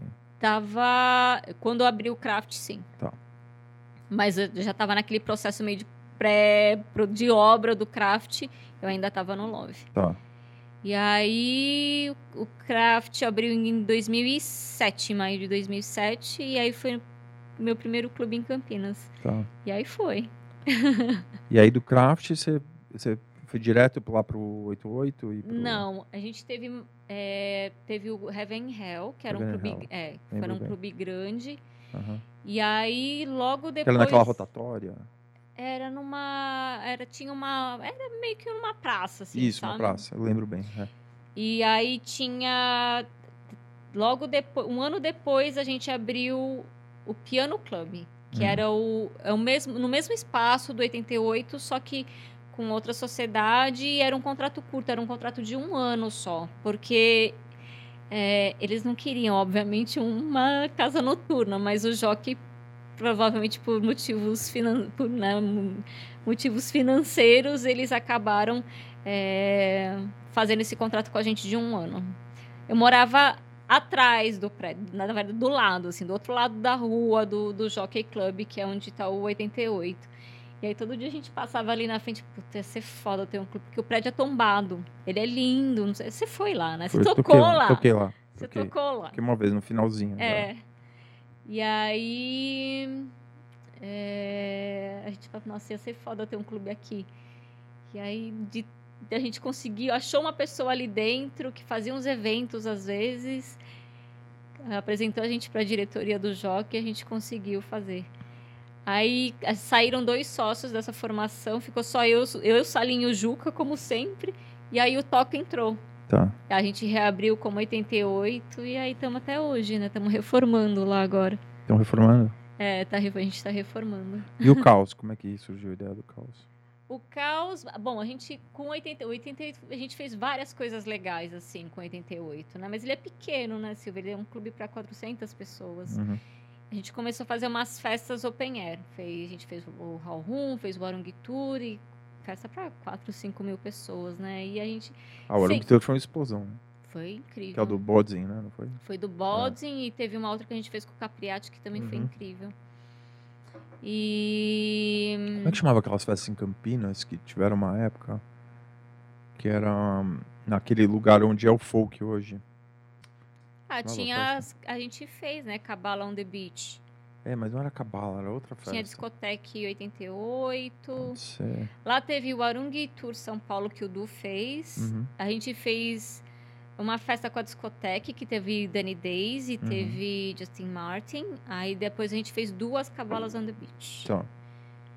E então a gente estava vindo de alguns anos fazendo essas festas open air e sempre chegavam ofertas de DJs grandes pra gente, mas não dava para fazer no 88. Como é que eu vou pagar lá Nina Kravis? Não dá, né? Para 400 pessoas não faz o menor sentido. Sim. E a, e você sabe, né? Fazer, levantar a estrutura de uma festa para, sei lá, duas, três mil pessoas, quatro mil pessoas, do zero numa fazenda, é, né? É muito um custoso. risco enorme. Um risco. risco e caro. É. E a gente começou a pensar que seria legal ter uma estrutura fixa para trazer esses DJs para Campinas. Aproveitar essas oportunidades. É, falou, gente, por que não, né? Ter um Sim. espaço físico para todos esses artistas que a gente gostaria de trazer, uhum, sabe? Uhum.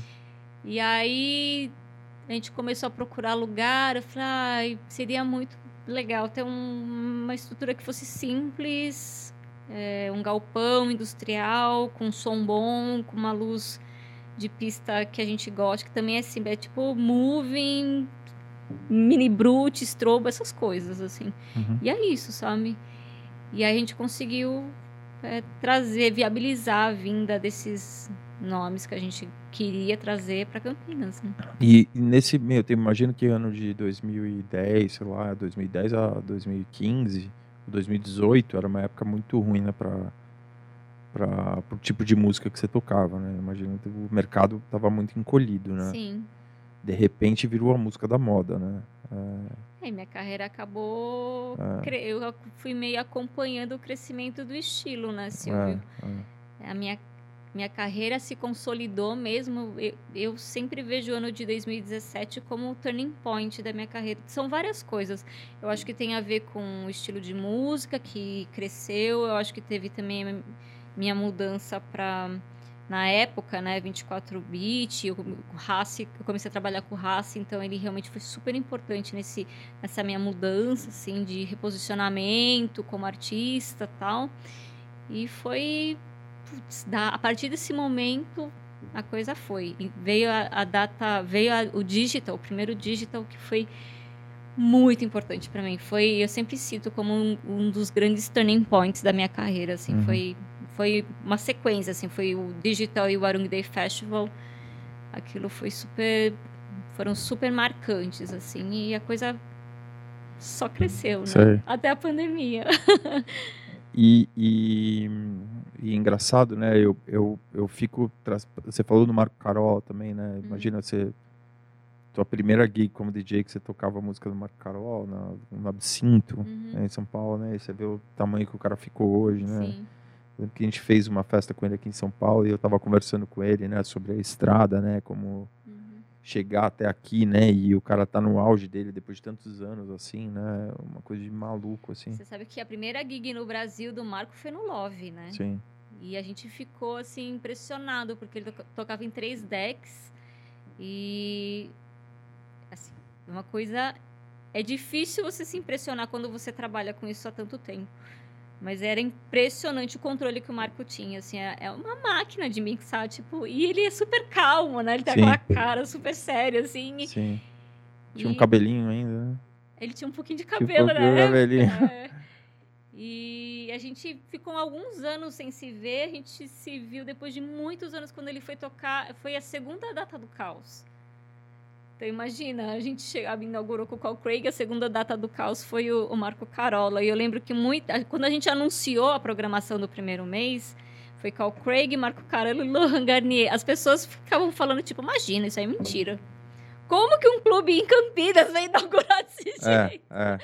Né?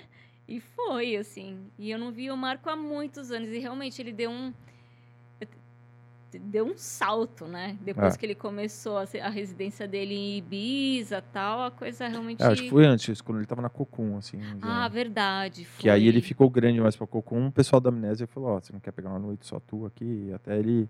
Até foi meio bafone, rolou várias é, fofocas. É, né? porque ele falou: ah, meu, mas ao mesmo tempo, meu, ele, ele, ele comentou comigo, ele falou: cara, tudo bem, gosto da Cocum, tudo, mas se eu ficar aqui parado aqui, uma hora eu afundo junto, porque né, eu preciso ter meu espaço e.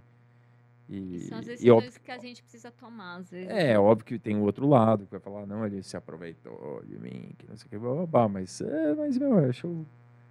É, é, não é show friends, né? É show business, né? É. Então o cara precisa ter o dele. Às vezes, se ele não tivesse feito isso, ele não teria dado o salto que ele deu e.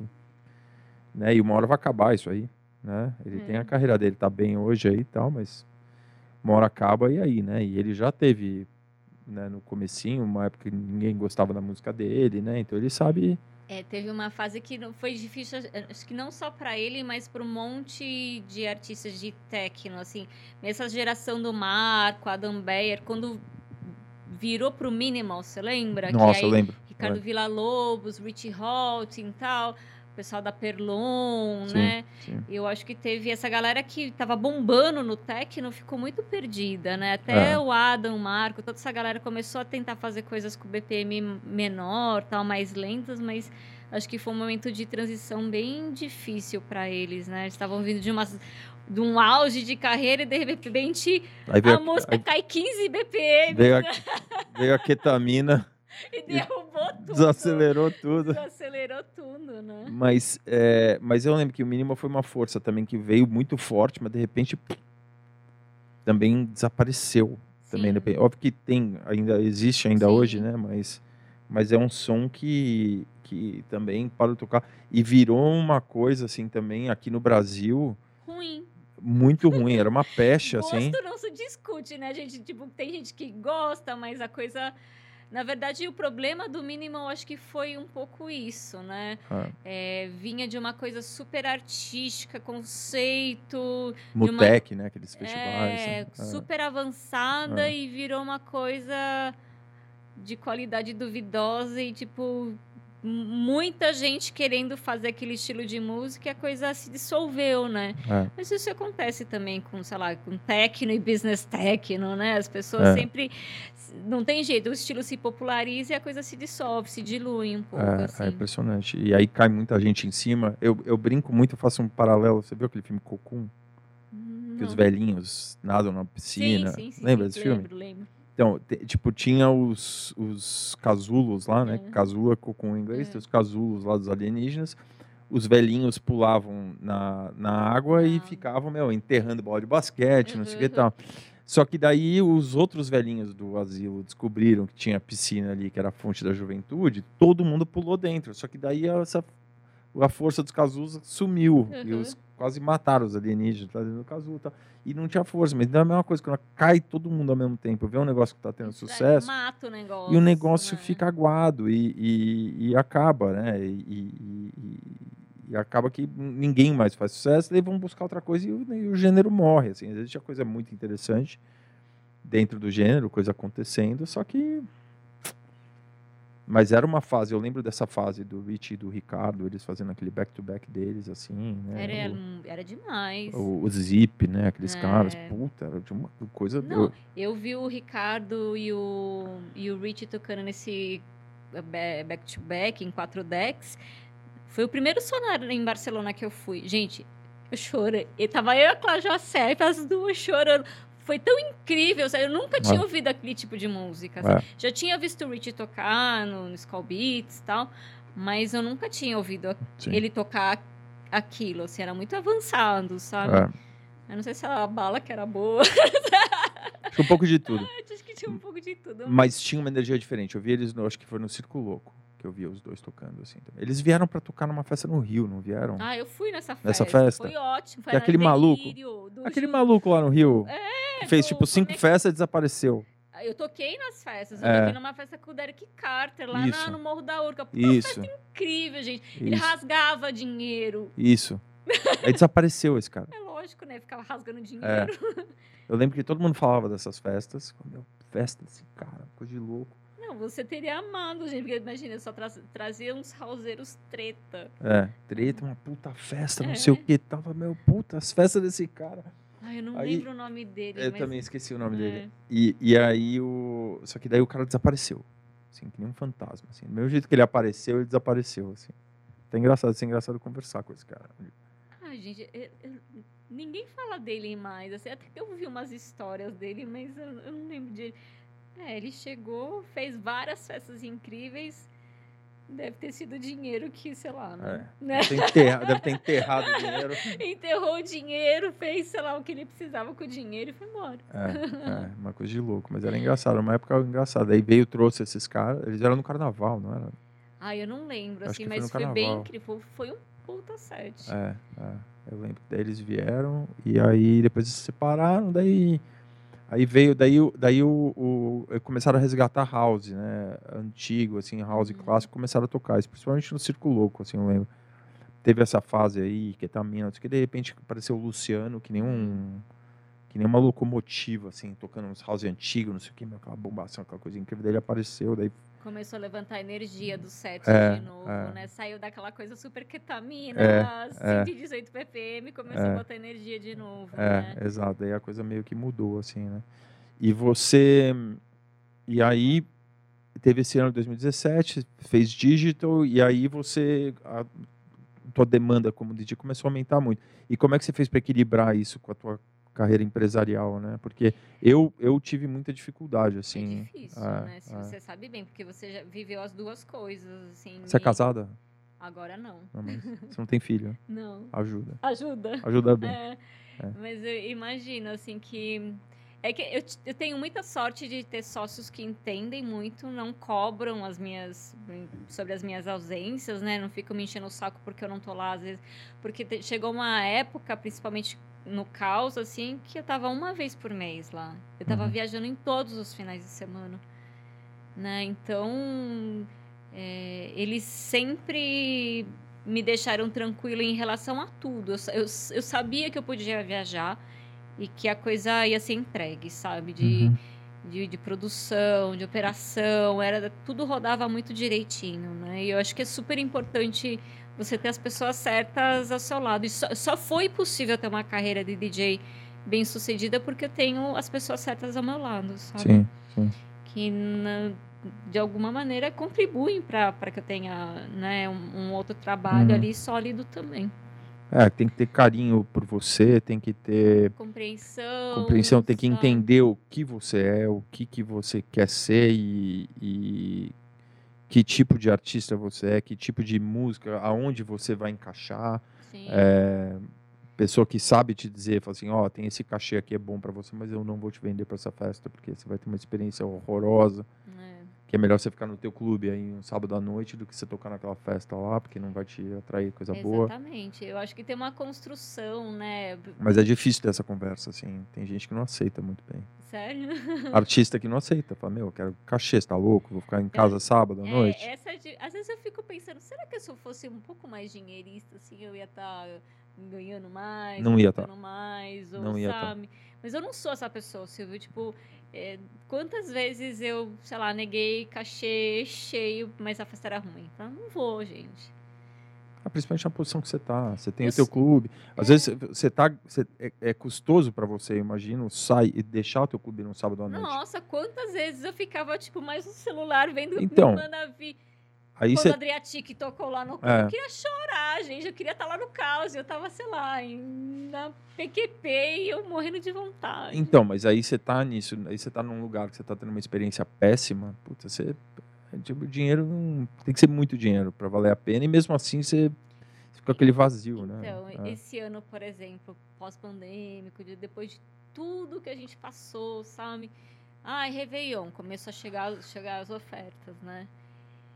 É, já tive Réveillons, assim, que foram de grana ótimos, de experiência péssima. tava sozinha, tava numa cidade que não tinha nada, sabe? Fui lá para trabalhar, tocar e ganhar bem. Esse ano eu virei, começaram a chegar, falei, gente, posso falar, eu quero estar numa festa legal, num lugar legal com as pessoas que eu gosto. É isso. Não me importa se eu vou ganhar menos. Eu não me importo. O ano que vem vocês podem me mandar lá para, sei lá, pro meio do nada, ganhando cachê cheio. Esse ano. Você tocou ano passado? Toquei, o Réveillon do ano passado? Toquei. Ah. Foi cachê cheio, mas Sei. gig. Festa ruim. É. é. é e... Réveillon é uma festa complicada também, né? Uma festa que as pessoas estão esperando, é todo tipo de gente querendo ouvir todo tipo de música, né? Também. É, então, Acontece depende isso. do lugar. E esse é. ano eu preferi ir para um lugar que eu sei que eu vou tocar o que eu gosto. Vai ter um monte de gente que eu conheço. É... Fiz um, um, um esquema meio escalonado, assim, sabe? É, posso ganhar pouco, mas posso vou meio correr junto sim, sim, com sim. o produtor. Uhum. E é isso, sabe? Tipo, eu quero me divertir esse ano. Depois de um ano e meio, quase dois anos, tipo, sofrendo, né? Eu quero estar tá, me divertir, assim, na, na, virada do ano. Eu quero passar com virada com, com pessoas que eu gosto e feliz. e teu pai, como é que ele enxerga a tua profissão hoje, depois de 20 hoje anos? Hoje ele entende, Silvio. Demorou 20 anos? Depois de 20... Na verdade, ele não sabia nem o que, que era DJ. Silvia, assim, meu pai, é, é, ele é super tradicional, super conservador. Ele nem sabia o que era ser DJ. É o que eu tava falando para você, ele achava que era um capricho. Que, por que, que você vai fazer uma, uma festa? Tipo. E aí ele, ele lutava, não? Lutava arte marcial? Não. pai? Nem teu irmão? Não, eu lutava karatê quando era pequenininha. Lutava? Ah, lutava. O quê? Né? Shotokan? Ah, eu não sei, Silvia, ah, não, eu não sei mais. E eu nem não sei, mas tá, assim. Tá, tá. E... Não gostava? Gostava. Ah, eu era meio cagona, na verdade. Eu não queria, queria tomar soco. Eu não queria tomar soco. É, é desagradável, tomar soco não é gostoso. E... Melhor dar, dar é gostoso. Ah, eu fui pra natação, eu fui pra ginástica rítmica, eu fui para as outras coisas. Mas eu me arrependo de ter desistido, eu deveria ter continuado a treinar. Hoje Fez muito tenho... tempo ginástica rítmica? Ah, eu fiz, um fiz alguns meses. Alguns meses. É. E hoje em dia, o que, que você faz? Faço pilates. Pilates. É, que é então, ótimo.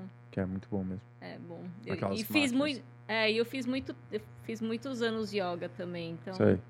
Eu sou ansiosa e eu tenho problema sério para me concentrar, então essas coisas são importantes, mesmo pilates também. Medita também não? Também. Também medita. Eu é, é importante, né? Tudo, toda manhã ali eu tiro um tempinho para. Ah, você medita todo dia de manhã? É. Tá. é bom, né, para aprender a concentrar, né, para centrar nas coisas. É, eu acho que fortalece em várias maneiras, né? Não só a concentração, tal, mas emocional e. Sim. É, esse ano que foi. Um ano muito difícil, né? Um foi tão desafiador assim, eu acho é. que tá com o emocional ali forte foi, foi importante para mim. É, porque eu acho que a gente estava muito acostumado a, a, ir atrás de objetivo e realização e ter que mudar isso para um modo sobrevivência, né? É muito complicado. É, eu vinha de anos assim de várias é. conquistas importantes para mim, sabe? Tudo, tudo que eu queria é, que acontecesse para mim em termos de carreira estava acontecendo. Ah, desde tocar no Rock in Rio, que era uma coisa que parecia muito distante para mim, até o caos que estava no melhor momento e de repente, pum, acabou. O que, que, você faz, gente? E aí, uma coisa que eu achava que ia durar quatro, cinco meses, depois de um ano a gente estava talvez no pior momento, né? Sem saber o que, Nossa, que ia fazer. Foi muito duro. Quando teve essa pior parte agora em abril. Nossa, foi complicado. Foi, assim, é o que eu tava te falando, eu sou uma pessoa que eu me considero bem forte emocionalmente, se viu, tipo, foi a primeira vez, assim, muitos anos que eu tive muitas dúvidas sobre o que eu ia fazer da minha vida, sabe? Se eu ia continuar a tocar, se eu ia poder continuar com, com os clubes, porque imagina você ficar sustentando uma estrutura, sua equipe, aluguel, durante quase, sei lá, um ano e meio, né? Então. É, não tem, tipo, até a pessoa que mais conservadora possível, aquele cara que, puta, que economiza dinheiro, que vive uma vida regradinha, não sei o quê, um ano e meio destrói porque... qualquer tipo de planejamento. É, né? tipo, você é. só vai queimando suas reservas é. e de repente você não tem. O, o, mais difícil naquela época não foi nem com essa questão de, tipo, ai, sei lá, ainda bem que tinha reserva, né? A maioria das pessoas não tem. Agora, você não saber quando você vai voltar. A gente não sabia quando a gente ia poder voltar, né, Silvia? A gente não tinha, mas agora a gente está num momento bem melhor. Você teve né? Covid, não? Eu tive em maio do ano passado. Ah, do ano passado. É, mas eu não tive sintoma, eu só descobri tá. porque eu fiz o teste. Porque você teve contato com alguém que teve ou é, você resolveu fazer? Eu tive contato com. Não tive contato, mas tipo, um dos meus sócios não, te, não teve sintoma e ele teve também. E aí eu falei, gente, mas se tá assim, vou fazer. Mas naquela época também os testes eram diferentes do que eram agora, né? Uhum. Mas mesmo talvez assim... tenha sido falso positivo. É, Você talvez... não teve sintoma nenhum? Nenhum. Zero? Zero. Ah. Zero. E você fez aqueles testes de IgM, ver como é que você tava? É, eu fiz. Fez isso. E tava alto o IgM? O, tava o... Tá, o VGM estava alto quando ah, eu então fiz. você teve. É, então, pois é. Ah. Depois eu fiz do, de IgG e o IgG foi meio descendo, caindo com o tempo. Assim, tá. Eu fiz vários testes, na tá. verdade, tá. né? Porque como tenho Além de tudo, no meio disso tudo, entrei para Ford, modas, então eu faço muitos castings. E aí, PCR, aquele teste do, do nariz o tempo inteiro. Né? Para antes de fazer o casting, tem que fazer. É, ou para filmagem, foto, essas coisas. Eles e por que, que você fez assim, entre para Ford e moda? Ah, porque é engraçado, né? Depois de, sei lá, depois de velho, mais velho, entrar para uma agência, né? Mas você tem vergonha? Não, eu tenho muito orgulho. Não, vergonha de, de fazer as fotos. Na hora, do, na hora. Ou de divulgar alguma foto. Não é uma coisa que eu fico super confortável. Tá. Não é que nem ser DJ. Ser DJ é muito mais fácil pra mim. Eu tô num lugar. Você muito... cara de pau pra ser DJ. Tem Oi? que ser um pouco de cara de pau.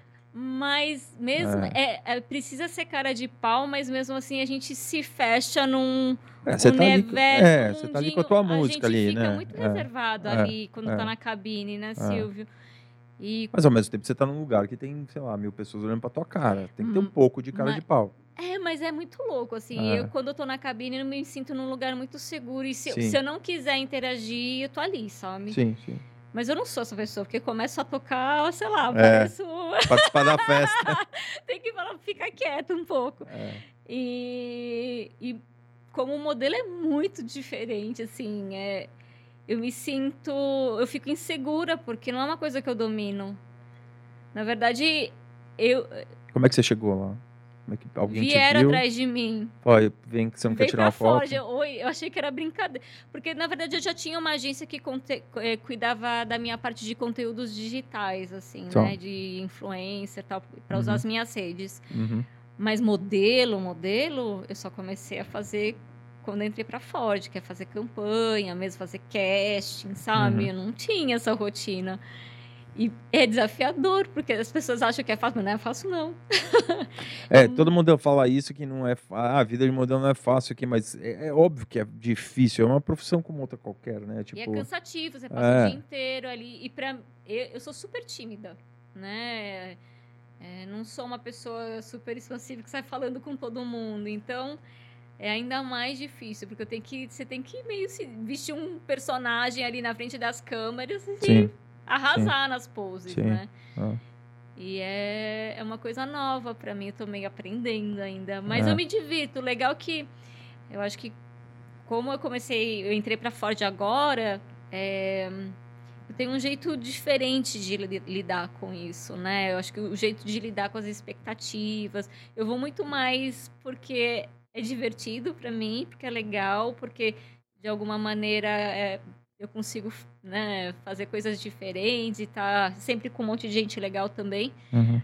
Mas é, é isso, né? né? Ser meio sei lá, é engraçado. Eu fico pensando, gente, eu nunca imaginei é.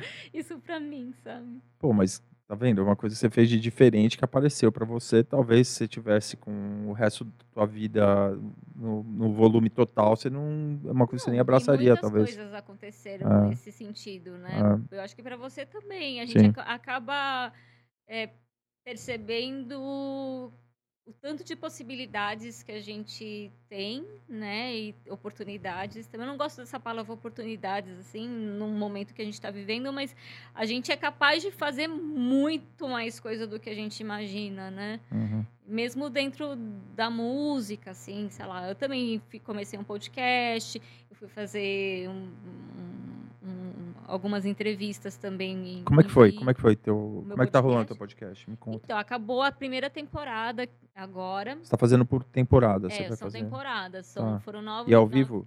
Não, não é, tá, é gravado. gravado. Eu ainda não tô segura para fazer ao vivo, sabe? Eu não tenho esse é, essa desenvoltura, assim. É, não é uma coisa natural em mim, mas de novo, sabe? Eu gosto de não fazer as coisas que eu tô confortável. Mas é assim, bate-papo que nem o nosso, ou é tipo, eu vi que o Tessuto fez, aí fica ah, tocando tem, música. Tem um roteiro Sim, tal. Tá.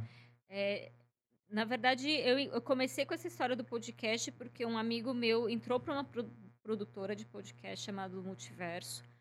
E aí ele me viu fazendo um IGTV bobo lá no meu Instagram e tal. E ele falou: então, esse, esse tipo de conteúdo daria um bom podcast e você tá desenvolta. Só que uma coisa eu fazendo de uma forma super informal no meu Instagram e outra coisa é entrar com uma puta estrutura, né? Sim.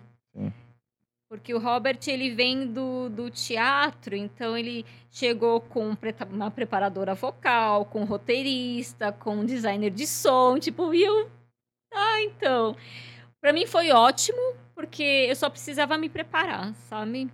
E eu que né, não, não, não sou uma comunicadora nata, para mim foi a, a, melhor estrutura que eu poderia pedir para essa primeira temporada.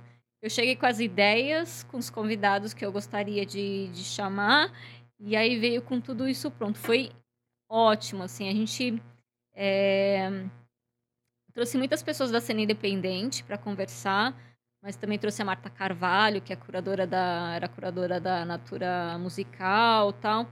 Então foi meio um, um, panorama da cena musical independente de São Paulo. E a gente vai começar. Eu tô aqui em São Paulo, inclusive, para isso, para planejar a segunda temporada, assim. Tá. Mas, por exemplo, eu não tenho essa confiança de chegar sem roteiro, que nem você tá fazendo comigo, e faz... sair gravando, sabe? Sei, sei. Porque se flui, ok, mas você sabe que de vez em quando não flui, né? Então, mas aí é acidente. Tipo, você vê, você está carregando esse programa aqui. A gente está falando aqui há quanto tempo, sei lá, mais é, de uma hora. Mas não é sempre assim, viu? Mas é você que pensa que não é assim.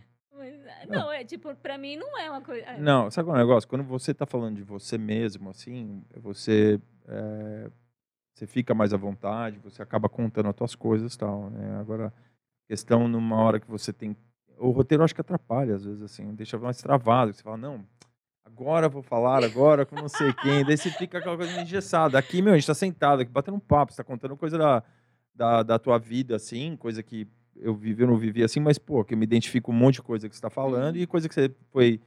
Que, que te trouxe onde você está hoje e que você tem uma paixão enorme por tudo que você faz, entendeu? Então, Aí fica fácil mesmo, né? é, é. E é conversa que você não consegue ter em 20 minutos. Ou conversa que a gente nunca teve na vida, que a gente se conhece há muitos anos e nunca. A gente só falava de trabalho, né, Silvia? Acho que é a primeira vez que a gente está conversando mesmo. É, assim, tem uma né? conversa, mas eu, eu trouxe aqui amigo meu da vida inteira que eu, que eu sentei com ele aqui, coisa que eu não sabia, assim, sabe? De coisa que eu não sabia dele, assim, né? Tipo, muita coisa, assim. Então, é, é um modo de se aprofundar a conversa. Tem um amigo meu que veio aqui ontem, que é o Giga Spinelli, que ele é piloto de rally, né? E ele participou dessas corridas da Dakar, Uhum. Rally dos Sertões, foi o cara que mais ganhou o Rally dos Sertões, né? Ele é um fera, assim, mas amigo meu pessoal que eu convivo há Uhum. muitos anos, assim, e, e- mas é a primeira vez que a gente sentou aqui destrinchar a vida do cara, assim, entendeu? Então, é, muita coisa que eu não sabia, assim, e, pô, ele é um cara fascinante, assim, então você vê as coisas que a gente ouviu falar de você, pô,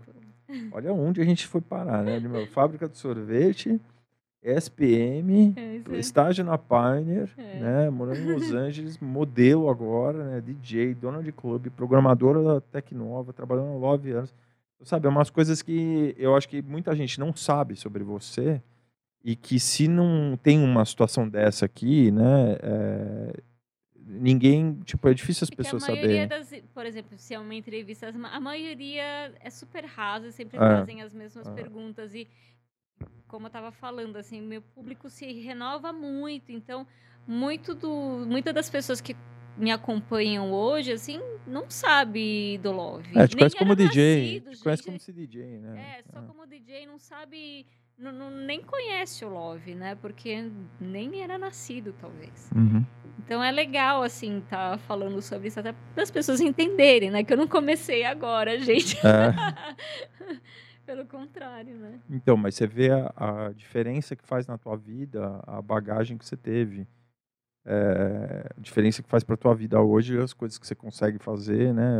As realizações, tanto na tua carreira como DJ, até na tua carreira de modelo, É, né? Para você conseguir performar, é, é- é tipo por causa do teu histórico, né? Eu Então, acho que uma dose de cara de pau também. Cara de pau. E de não ter medo, né, Silvio? Sim. Porque é, as oportunidades, as possibilidades aparecem para as pessoas, assim. E, e eu não gosto quando eu me sinto num lugar muito confortável, sabe? A, a acomodação é muito perigosa, né? Eu acho que principalmente para DJ, assim, se você se coloca num lugar que você acha que, ai, aqui tá bom e eu sei de tudo tá eu- vendo, João? e eu vou ficar aqui. Tá vendo, João? Meu, a gente tava falando disso antes de você chegar. Cara, é, é- é isso, sabe? O maior, eu- eu tenho medo disso. É uma coisa que eu fico fugindo disso o tempo inteiro. Talvez por isso que eu me envolvo em tantos projetos diferentes, porque eu tenho medo de ser essa artista que envelheceu e só sabe tocar disco. Nada contra, mas tipo, é, eu, eu quero sempre ter um olhar pra frente, sabe? E, e tá conectada com o público mais jovem, eu tá ouvindo música de novos produtores e ter Então. essa curiosidade, sabe? De Mas então, mas mesmo você falou, não, tá, eu vou ser DJ, mas DJ de quantos anos você é DJ? Se você tivesse até hoje com essa visão romântica de tipo, putz, eu vou tocar música de antigamente, que eram as músicas que eram boas tal, você ia chegar pra esse público jovem aí, o pessoal não ia conectar com você do jeito que conecta hoje. E talvez eu nem tivesse a oportunidade de tocar para essas pessoas É. Sim, mais, sim. porque eu já teria sido esquecida há muito tempo, Sim, né? E é isso que acontece um pouco, assim, de tipo, ai, só, só era bom há 20 anos atrás. Não, tem muita coisa legal. Sim, Na quanta, quanta música boa que sai hoje em dia, gente, tipo, com qualidade. Os produtores de hoje, assim, a molecada tá dando um baile na gente, É, né? é. Porque é muito mais natural o, o acesso à tecnologia, ao live, é tudo mais fácil, né? Tem uma, uma facilidade mesmo de entender todas essas coisas. Então, a molecada de hoje tá atropelando, assim. É, eu confesso que eu, eu, eu vejo muito. O, o que me preocupa um pouco na, na cena de techno brasileira é que essas festas assim de techno, eles valorizam muito o DJ internacional, né? Mas são uhum. poucos assim que estão tipo os heróis que a gente tinha antigamente, né? Que era o Coin, o Mau Mau, todos esses caras assim. E eu não tô vendo muitos nomes assim, né? Tipo, molecada, sabe, sabe tá na boca da molecada, uhum. o cara que é DJ, que é produtor de techno. Entendo que a cena também no Brasil ela é pequena, né, uhum. para o cara ser o, o DJ ter uma carreira aqui no Brasil, né, de techno, né, e, e tocar techno e, e, e, conseguir se manter, né? É difícil assim, né? Normalmente o cara acaba indo para outros estilos, mas É, eu acho que techno, techno, assim, tá vindo uma geração nova que é, produz e toca bem da cena independente, assim, não, a gente não tá falando dessa cena maior, né? Mas eu, eu acho que, não sei, eu olho, eu olho para essa geração e me encho de, de esperança, assim, Silvio. Eu acho que é, uma, é são bons produtores, bons DJs, e eu fico pensando que daqui a 10 anos talvez eles estejam nos grandes festivais lá fora. É... Ao mesmo tempo, sei lá, a gente tem o Vitor, a Ana, né? Eles saíram daqui também e olha o lugar que eles estão hoje, sim, né? Sim, no sim. mundo, assim, na ah, cena mundial. Ah. Então, tô curiosa para saber como é que vai ser quando a gente voltar com os, com os eventos, assim, sabe? Porque eu acho que é uma dúvida que todo mundo tem. É, como é que, como é que eu vou estar tá na cena? Como é que. Será que eu comecei a pensar, será que as pessoas vão querer me ouvir tocar ainda, sabe? É uma dúvida que, né, acho que todo mundo tem um pouco, assim. Como eu achei bom é que virou uma época para cá virou som da moda, assim, né? Ou você pode discutir se o techno é pop ou não, né? Do tipo de hum. techno que virou moda ou não, mas tipo, eu lembro da. Eu tenho uma sobrinha de 16 anos uhum. que ela tava, meu, me ligando todo dia que ela queria ingresso para Afterlife, assim, sabe? Uhum. E eu falei, meu, puta, tomei um susto, assim, sabe? Hum. Eu falei, olha, não sei o que. Eu sabia que. Interessante ia, isso. Eu sabia né? que ia ter tração num público jovem, assim, né? É. Mas o lance do techno melódico ajudou muito a popularizar o techno, sim, né? Porque eu sim. acho que é uma, uma vertente que é mais acessível, ele tem um. conversa um pouco mais com outras vertentes, com o prog, às vezes tem versões, edits de música pop, né? Eu acho que é, isso tudo é importante também para ampliar essa, esse público de techno. Eu não tenho essa coisa super xiita, sabe, purista de que ai, techno bom é o techno underground só, sabe? Eu acho que principalmente no techno melódico, assim, tem coisas de qualidade que são importantes para trazer esse público mais novo uhum. para pro gênero, assim, é bom para todo mundo, também para os artistas do underground, né? Porque um, você ou começa ouvindo Taylor of Us, mas de repente vai estar tá ouvindo, sei lá, vai estar tá no digital vendo Jeff Mills, sabe? Olha que legal. Sabe, assim. É, abre portas para outras coisas, né? É, e, eu acho, né? É, quem, quem, quem eu acho que quem pensa na coisa como um todo, assim, é, que não é esses guerreiros de teclado, eles entendem que isso aí é um, realmente uma porta de abertura. É muito melhor o cara estar tá ali ouvindo teu voz do que ouvindo sertanejo, num outro lugar que o cara está né? indo consumindo, não está alimentando esse mercado e, e gosta é, de um lado começa a ouvir artistas mais comerciais assim as pessoas sempre vêm me, me perguntar isso meio querendo esperando que eu vá falar mal, sabe? Sei lá, de um Alok, do Vintage. Eu sempre falo isso. Eu falo, gente, eu adoro que a molecada mais nova ouça isso, tenham esses caras como ídolos, sabe? Pra, eu que estou mais do lado mais underground, para mim também é importante. Daqui uns seis, sete meses, daqui um ano, daqui dois anos, pessoa que quantas pessoas que falam, ah, eu comecei ouvindo a Loki, mas sei lá, tô indo no Arung te ver tocar. Sabe? Ótimo ótimo, sabe? Ótimo. É aquela é. porta de entrada que é super é. importante, que só faz com que a coisa se consolide cada vez mais aqui no é, Brasil, né?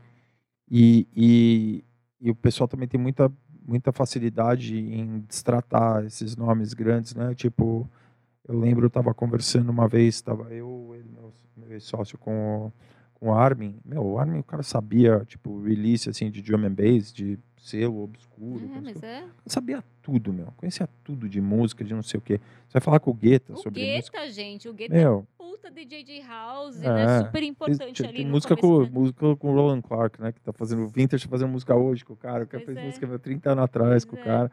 Então é, é um cara que conhece muito de música, né? Ele, ele foi para esse lado pop assim também, mas é um cara sensacional. Cara, meu, nunca vi esse cara tratar, nunca vi esse cara sentar com um sorriso no rosto. Uhum. Assim, trata todo mundo super bem, assim.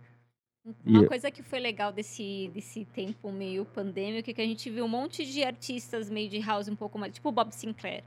Aquelas lives que ele fez da casa dele, gente, ele dando uma aula de música e um monte de gente é. que às vezes consome as músicas que ele é. toca na rádio, não tem ideia é. da bagagem musical que o cara sim, tem. E é, tipo, tocava disco, soul, tipo, umas lives inacreditáveis, né? É. E aí que a gente entende um pouco que nem o cara como o Guetta, né? Foi super importante pra cena de house. Hoje as pessoas adoram ficar xoxando ele, né? Eu não sei, eu não entendo muito essa, essa coisa que as pessoas têm de é, a partir do momento que a pessoa se torna bem sucedida, sei lá, você se torna alvo né, de, de críticas. Parece que tudo que você fez antes não tem valor mais. É, o Alok, a rejeição dele veio muito grande porque ele, ele tinha né, um, tipo, um, um slogan dele que falava We are underground, né? Que ele fazia, ele, ele, ele se espelhava muito no Vitor, né? Uhum. No som dele. E aí ele saiu desse negócio e virou esse artista popstar, né? E, e eu acho que muita gente é, foi tocar em, em festa é. Só que, cara, ele fez uma coisa assim, ele deu uma, ele revolucionou esse meio, porque ele chegou num ambiente, nesse ambiente sertanejo e virou uma atração é, tipo, virou uma realidade, assim, os rodeios ele, começaram a comprar ele, ele porque... levou música eletrônica pro principal canal de TV aberta em horário nobre. É, meu, é, tipo, sabe, é uma realização enorme, assim, entendeu? Então, é, o sucesso que o Vintage está fazendo também, impensável, inimaginável. Eu nunca imaginei que um artista nacional pudesse ter o peso que ele tem, a força que ele tem. Nunca imaginei. Sim, né? Eu via é, eu acho que nem artista gringo teve aqui no Brasil o tamanho que esses caras é, aqui. Acho que a gente nunca imaginou é. que hoje os caras que mais venderiam ingressos no Brasil são brasileiros. São né? brasileiros. É. São os caras que lotam estádio é. sozinhos, assim, não precisa por mais ninguém. Imagina você lá fazendo a tua festa lá e imaginar o tamanho que a coisa está hoje, assim, né? É uma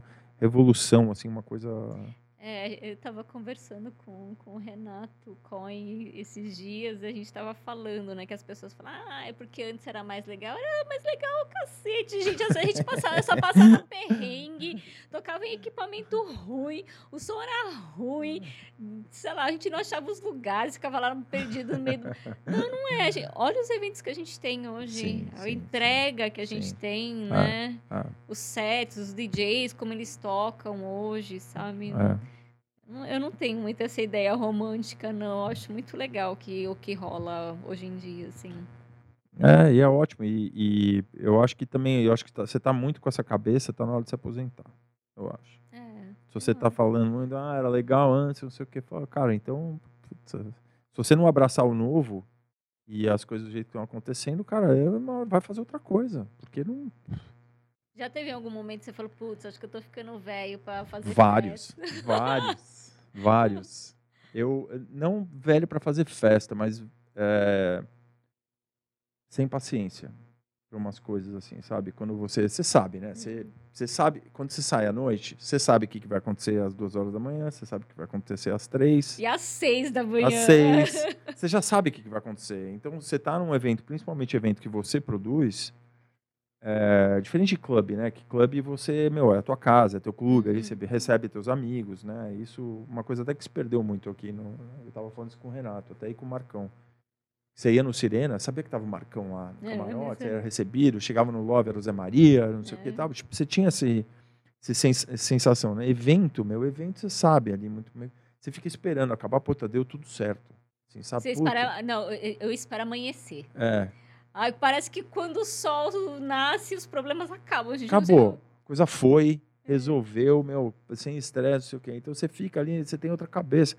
E aí você faz isso muitos anos, você. Tipo, você tem um sábado livre que você não vai tocar, ou que você não tem um evento. Você pensa e fala, meu, eu vou naquela festa. Não. As coisas que você deveria fazer, né? E, e faz parte da profissão, às vezes, né? Tipo, por exemplo, você Você, eh, puta, eu vou lá ver a minha festa concorrente, eu vou ver aquele outro DJ lá que tá tocando. Nossa, jamais. Então, mas é um negócio que você fala, meu, não, é a última coisa que eu quero ficar em casa vendo meu é, Netflix. Nossa, eu queria ficar em casa dormindo e comendo, gente. É. É a maior delícia do mundo. Agora também eu vejo a hora de cair pra estrada de novo, não aguento mais fazer isso. Exatamente, agora foi o oposto, né? É. Então, ah, você quer, então toma. É. É um, um amigo meu que veio aqui, o Lela Povian, ele, ele, ele, ele falou isso uma puta verdade, assim, que nada é tão ruim que não possa piorar, né? Ele tava com, ele sofreu um acidente de esqui horroroso, quebrou a perna em um monte de lugares, quase amputou a perna.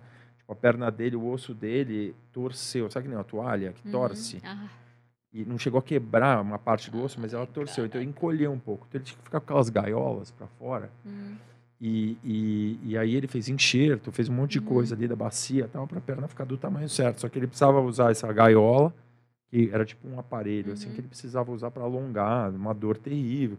E aí não calcificava tal. E ele, um dia assim, depois de, sei lá, três anos com o negócio na perna, ele, ele meio que tava descrédito, assim, falou, não, putz, minha perna, por que que tá acontecendo isso comigo? Deus, né? Eu sou um cara que, porra, nunca fiz mal para ninguém, por que que tá acontecendo isso comigo? No dia seguinte, o cara começou a se sentir mal, foi para um hospital que ele tinha alguma infecção hospitalar. Caraca. Da, do problema da perna, da última cirurgia que ele tinha tido, ele, meu, tá, tá vendo? Você tá achando ruim? Ó, toma. Top. É, entendeu? Gente do Então daí ele falou, cara, nunca mais reclamei de nada na minha vida, porque, tipo, sabe, tudo que é, pode piorar, então você tem que agradecer o momento que você tá e Uhum. pensamento positivo e conseguir resolver as coisas. Então, é, eu mu- eu tô muito nesse pensamento, assim, para suportar essa pandemia, assim, o esporte me ajudou muito com jiu-jitsu, né, que eu me dedico muito também e adoro também, vou lá com prazer e meus filhos também, ter esse contato mais próximo com a minha família. Essa é uma das coisas legais, né? Porque a É. gente fica. é, sei lá. Eu trabalhava muito, né? E, tipo, sempre. Minha vida sempre foi voltada pra isso. Sempre Teus foi- pais moram onde? Meu pai mora em Atibaia. Atibaia. Mas minha Quanto família mora em Campinas. Campinas, Atibaia? 50 minutos. Pertinho, né? Pertinho. E. Isso foi uma das coisas boas, assim, de estar mais perto da família, ter. né? Poder estar mais perto dos amigos tal. Mas Tomou vacina? Tomei. Eu tô vacinada. Tomou duas doses já? Já. Ah, vou tomar agora em setembro, outra vez. Não, demais. É. E. Mas eu não vejo a hora de voltar pra correria. É, exato, exato. Falei, meu, eu queira. Eu, assim, eu me sinto uma privilegiada de estar aqui viva, saudável, estar vacinada e estar planejando coisas, né, Silvio? Eu acho que É. você é a mesma coisa. É a gente igual. tá é. voltando a planejar, ter uma pers- perspectiva, assim, já é um privilégio. É, eu acho que é, é isso que eu tava pensando também em agosto. Tava pensando, meu, chegamos até aqui, eu não acredito. Assim, obrigado, irmão. E, pô, chegamos até aqui, tô vivo, meu, agora, né? Pensar. É, é, e, tipo, e Família tá bem, né, meu? É, Família é, bem. Minha família tá toda bem, meu pai tá vacinado, sabe? É um privilégio que um monte de gente não teve. E é isso, né, Silvio? É, agora retomar pra, pra volta aí. Tomara que a gente se encontre, se esbarre na estrada. Ah, com certeza. Você vai né? tocar nos meus eventos. Ah, eu espero. Vou falar com o Rácio, com a Priscila, fazer precinho pros amigos. Ixi, eles são 13. Hum. Mas é bom, né? Eu tô bem feliz, assim. Eu acho que é, a gente também aprende a dar mais valor às coisas que a gente já conquistou, né? Que a gente conseguiu preservar nesses, nesse tempo. E também, é, sei lá, eu acho que foi com- como uma peneira, assim. A gente viu com quem a gente pode contar, a gente viu quem permaneceu do nosso lado, sabe? Quem quem mandou mensagem para ver se estava tudo bem, né? Quem apoiou quando, quando foi difícil, assim, porque foi, foi muito isso, assim, nesse último um ano e meio. Tem gente que eu não falei nunca mais, tipo, sumiu da vida, Sei. né? Porque. É. Mas tem muita gente que, que se aproximou, sabe? Que eu fiquei mais próxima nesse, nesse ano que foi super difícil. A gente meio se ajudou e se apoiou ali. E são essas relações, né, que são importantes, assim. Então, foi muito sobre, sobre isso também, né? De, é, de ver quem tá, quem tá junto com você, assim, em todos os momentos. Porque é isso, né, Silvia? A gente, a gente que faz festa, que lida com, com, com, com esse universo, assim, tem, tem pessoas com quem você pode contar em todas as horas, mas tem pessoas que somem no primeiro problema. É muita coisa fake, né? Muita amizade fake, tem muito. Né? Tem, tem bastante. Né? Mas você tem que. Eh, então, mas faz eu, parte. Meu, eu vi tem um meme que é maravilhoso, que é uma senhora de idade assim olhando e falou assim: Meu, uma das vantagens de. Você vai estar escrito em inglês, né? Mas uma das vantagens de ser mais velho é você perceber quando o cara é um imbecil antes dele falar uma palavra. Uma palavra. Assim, é. uma senhora de idade olhando é. muito bom, assim. Você fala, meu, depois que tá velho, você vê umas pessoas, não querendo pré-julgar ninguém, né? Mas às vezes você sabe, você vê o jeito da pessoa falando, como chega, o jeito que fala, você fala, hum, hum, vai dar merda, né? Esse aí eu já sei como é que é. Ah, é. tá, oi, tudo bem, como vai? Ah, entendi, tá bom. Eu acho que uma das coisas que dá de trás é que você aprende a lidar melhor, né? Sim, eu sim. sempre fui muito explosiva, assim, então arranjava muito mais treta. Agora, eu não, eu não é que eu tenho mais passe... Era barraqueira? Nunca tive essa imagem sua, barraqueira. Ah, eu era mais bravinha. É, né? eu brigava mais antes, agora eu brigo menos. Na época do Love? Nossa, várias tretas por causa de booking, por causa de artista na época do Dead, brigava bastante com o Digão, né? Mas eu, eu era bem bravinha. o Digão. Segunda vez fala do Digão. É, mas é porque acho que foi a maior treta que eu tive por causa de um booking. é que, meu, é que no, é que no Dead, né, o Renato empoderava muito, né? Eu lembro que o Ardit também trabalhou um tempo lá no Dead. Eu lembro, olha como as coisas são na vida, né? O Ardit que me ligou para ser residente do Moving. Olha! As coisas, meu. Hum. Coisa que hoje em dia você fala, meu, parece era, era um outro, outra dimensão. Né? Não, esses dias eu achei uma foto do Love bem antiga e tava, o Marcelo tava assim, no, ele sempre ficava no mesmo cantinho, assim. Ele era super nerd de música e ele é. ficava sempre num cantinho ali perto da cabine olhando é. o DJ, sempre. É. E aí tinha uma foto dele e falava, vou, vou, vou, vou postar. Eu lembro que ele era muito fã do Mauro Picotto. Ele era fascinado pelo Mauro Picotto. Ele amava o Mauro hum. Picotto. Ele falava, ele ia, não sei o que, nos shows do cara, ele amava Nossa, ele sumiu, né? É. Ele era gigante, é. gente. É. Tocava prog, daí começou a tocar techno depois é. no final, e aí... Mas era, ele era muito grande. Ele tinha aquelas músicas Lizard, O Lizard, né? Eu lembro que o Marcelo era fascinado por ele, uhum. assim, também. E aí, mas as coisas da vida, né? o Renato empoderava muito esses caras que trabalhavam lá para ele e, o, e, os caras vi, batiam no peito, eu sou The Ed e iam em cima, né, dos artistas, essas Nossa, coisas. Nossa, eu fiquei, eu lembro que quando eles entraram, vieram para São Paulo, fiquei brava, porque foi a é. primeira vez que a gente teve concorrência. Porque ele, porque né? ele, ele ficou com o estéreo um tempo, né, antes de ser The Ed, né? Eu não lembro. Ele entrou de sócio do estéreo e depois virou The Ed, Ai. mas ele já era sócio do estéreo. E aí foi a primeira vez que eu falei, Uma nossa, vez, primeira... agora eu vou ter que brigar por booking, caceta. É, meu, é, é difícil. É, mas, gente, concorrência, se ela é saudável, ela é boa para todo mundo, É né? difícil ter o Renato de concorrente, né? Difícil, Ai, clube novo, tudo novidade, meu, querendo comprar todo mundo, puta, difícil. É, foi, eu acho que foi um momento que, bom, já, o, o, o Love já tinha, o quê, oito anos nessa época, é. né, então... O Koi estava contando aqui, né? Porque o Koi tinha o na Kombi, ele falou que ele ia na Kombi, que ele ia pro Love, que não sei o que, ia todo dia. O ah, era Freitas. demais, né? Era ele meio... contando, foi engraçado, assim, quando ele contou a história. E aqui. a maioria dos DJs que tocavam no Love, geralmente a gente jantava ali no, na, Kombi, na Kombi né? Porque é. era muito prático. Não, ele falou que ficava nesse negócio. É... Na Kombi, Love, na Kombi, Love, não sei o que. Daí uma hora ele desbaratinou, é, vendeu foi, tudo. Foi o primeiro pré-club. É. Era em frente, né? Era, era, um, é. era praticamente um pré-club. É, daí todos os DJs iam lá, jantavam. Jantava, atravessava é. a rua e ia pro, pro lobby. Aí uma hora ele apertou foda-se e falou, meu, vendeu tudo que ele tinha, que era o Cachemiro lá, o Nakombi depois, e aí foi fazer rave com, com... Com quem que ele foi fazer rave? Não lembro. Alguém pegou, juntou, uhum. se juntou com alguém, o Rica Amaral. Com o Rica, ele se juntou com o Rica e foi fazer é, antes de Experience, já tava rolando Experience, mas ele foi fazer umas rave no meio do mato, assim, uhum. tipo, super. Eu lembro do COI dessa época, na é. verdade, porque ele e a Tati, tipo, frequentava essas festas rave de, de Psy mesmo, sim, né? Sim, sim, sim. E é engraçado, né? É, foi, foi engraçado o papo com ele. É. Amigo meu que não conhecia ele, né? Mandava as mensagens. Meu, quem é esse cara que você levou lá no programa? que a gente ficou falando muito do, do da medicina, da uhum. droga, não sei o que tal. Putz, cara, meu, o cara se jogou. Ficaram fascinados assim, com ele, uhum. assim, né? Com a história dele, mas ele, ele contou muito essa história do Nacombi, do Love, assim, foi engraçado. É, era uma época. Era divertido ali. É. ficava meio essa, esse fluxo né, das pessoas. A gente, a gente se encontrava ali antes de jantar, nem, nem com os DJs, assim, mas tipo eu, a Flávia, Sim. os meus amigos, a gente se encontrava ali, enchia a cara de saqueirinha.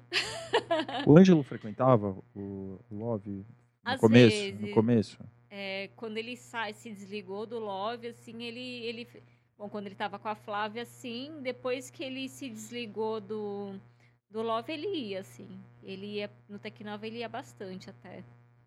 E... Pô, o Ângelo, o Ângelo foi um cara que. É um cara que eu queria muito ter ele aqui. Assim, e eu Imagino lembro que. tanto de história. É, e, e, eu lembro que quando eu pensei no, no podcast pela primeira vez, eu pensei, meu, esse cara é um cara que eu tinha que ter aqui, né? E depois faleceu, né? E eu encontrei com ele o aniversário do Russell, de um amigo meu, que é dono daquele Mr. Baker uhum. ali, que tá na Augusta. Eu tava lá e ele foi lá tocar Assim, ele não tocava, ele foi, que o Russell é muito amigo dele, tinha uns uhum. toca-discos lá.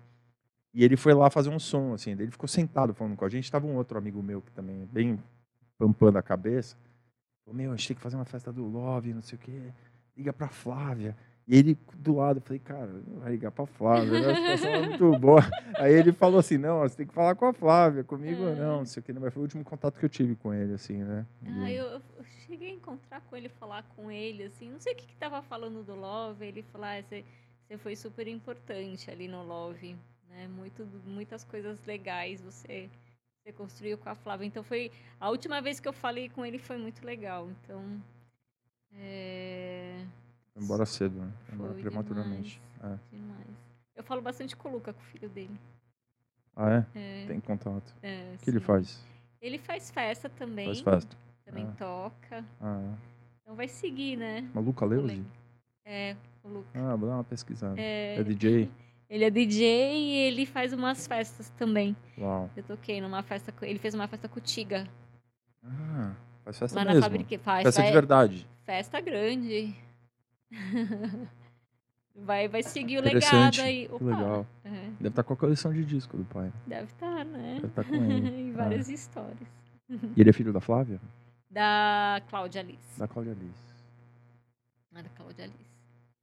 Interessante. Legal. Bom, queria te agradecer por ter vindo aqui. Foi sensacional. Eu que te agradeço. Quero que você volte mais vezes. Só chamar. Tá bom.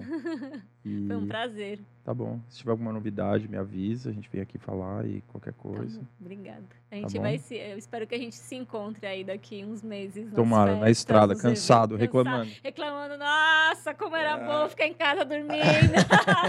Tô cansada, não aguento essa vida. Beijão, valeu. Obrigada.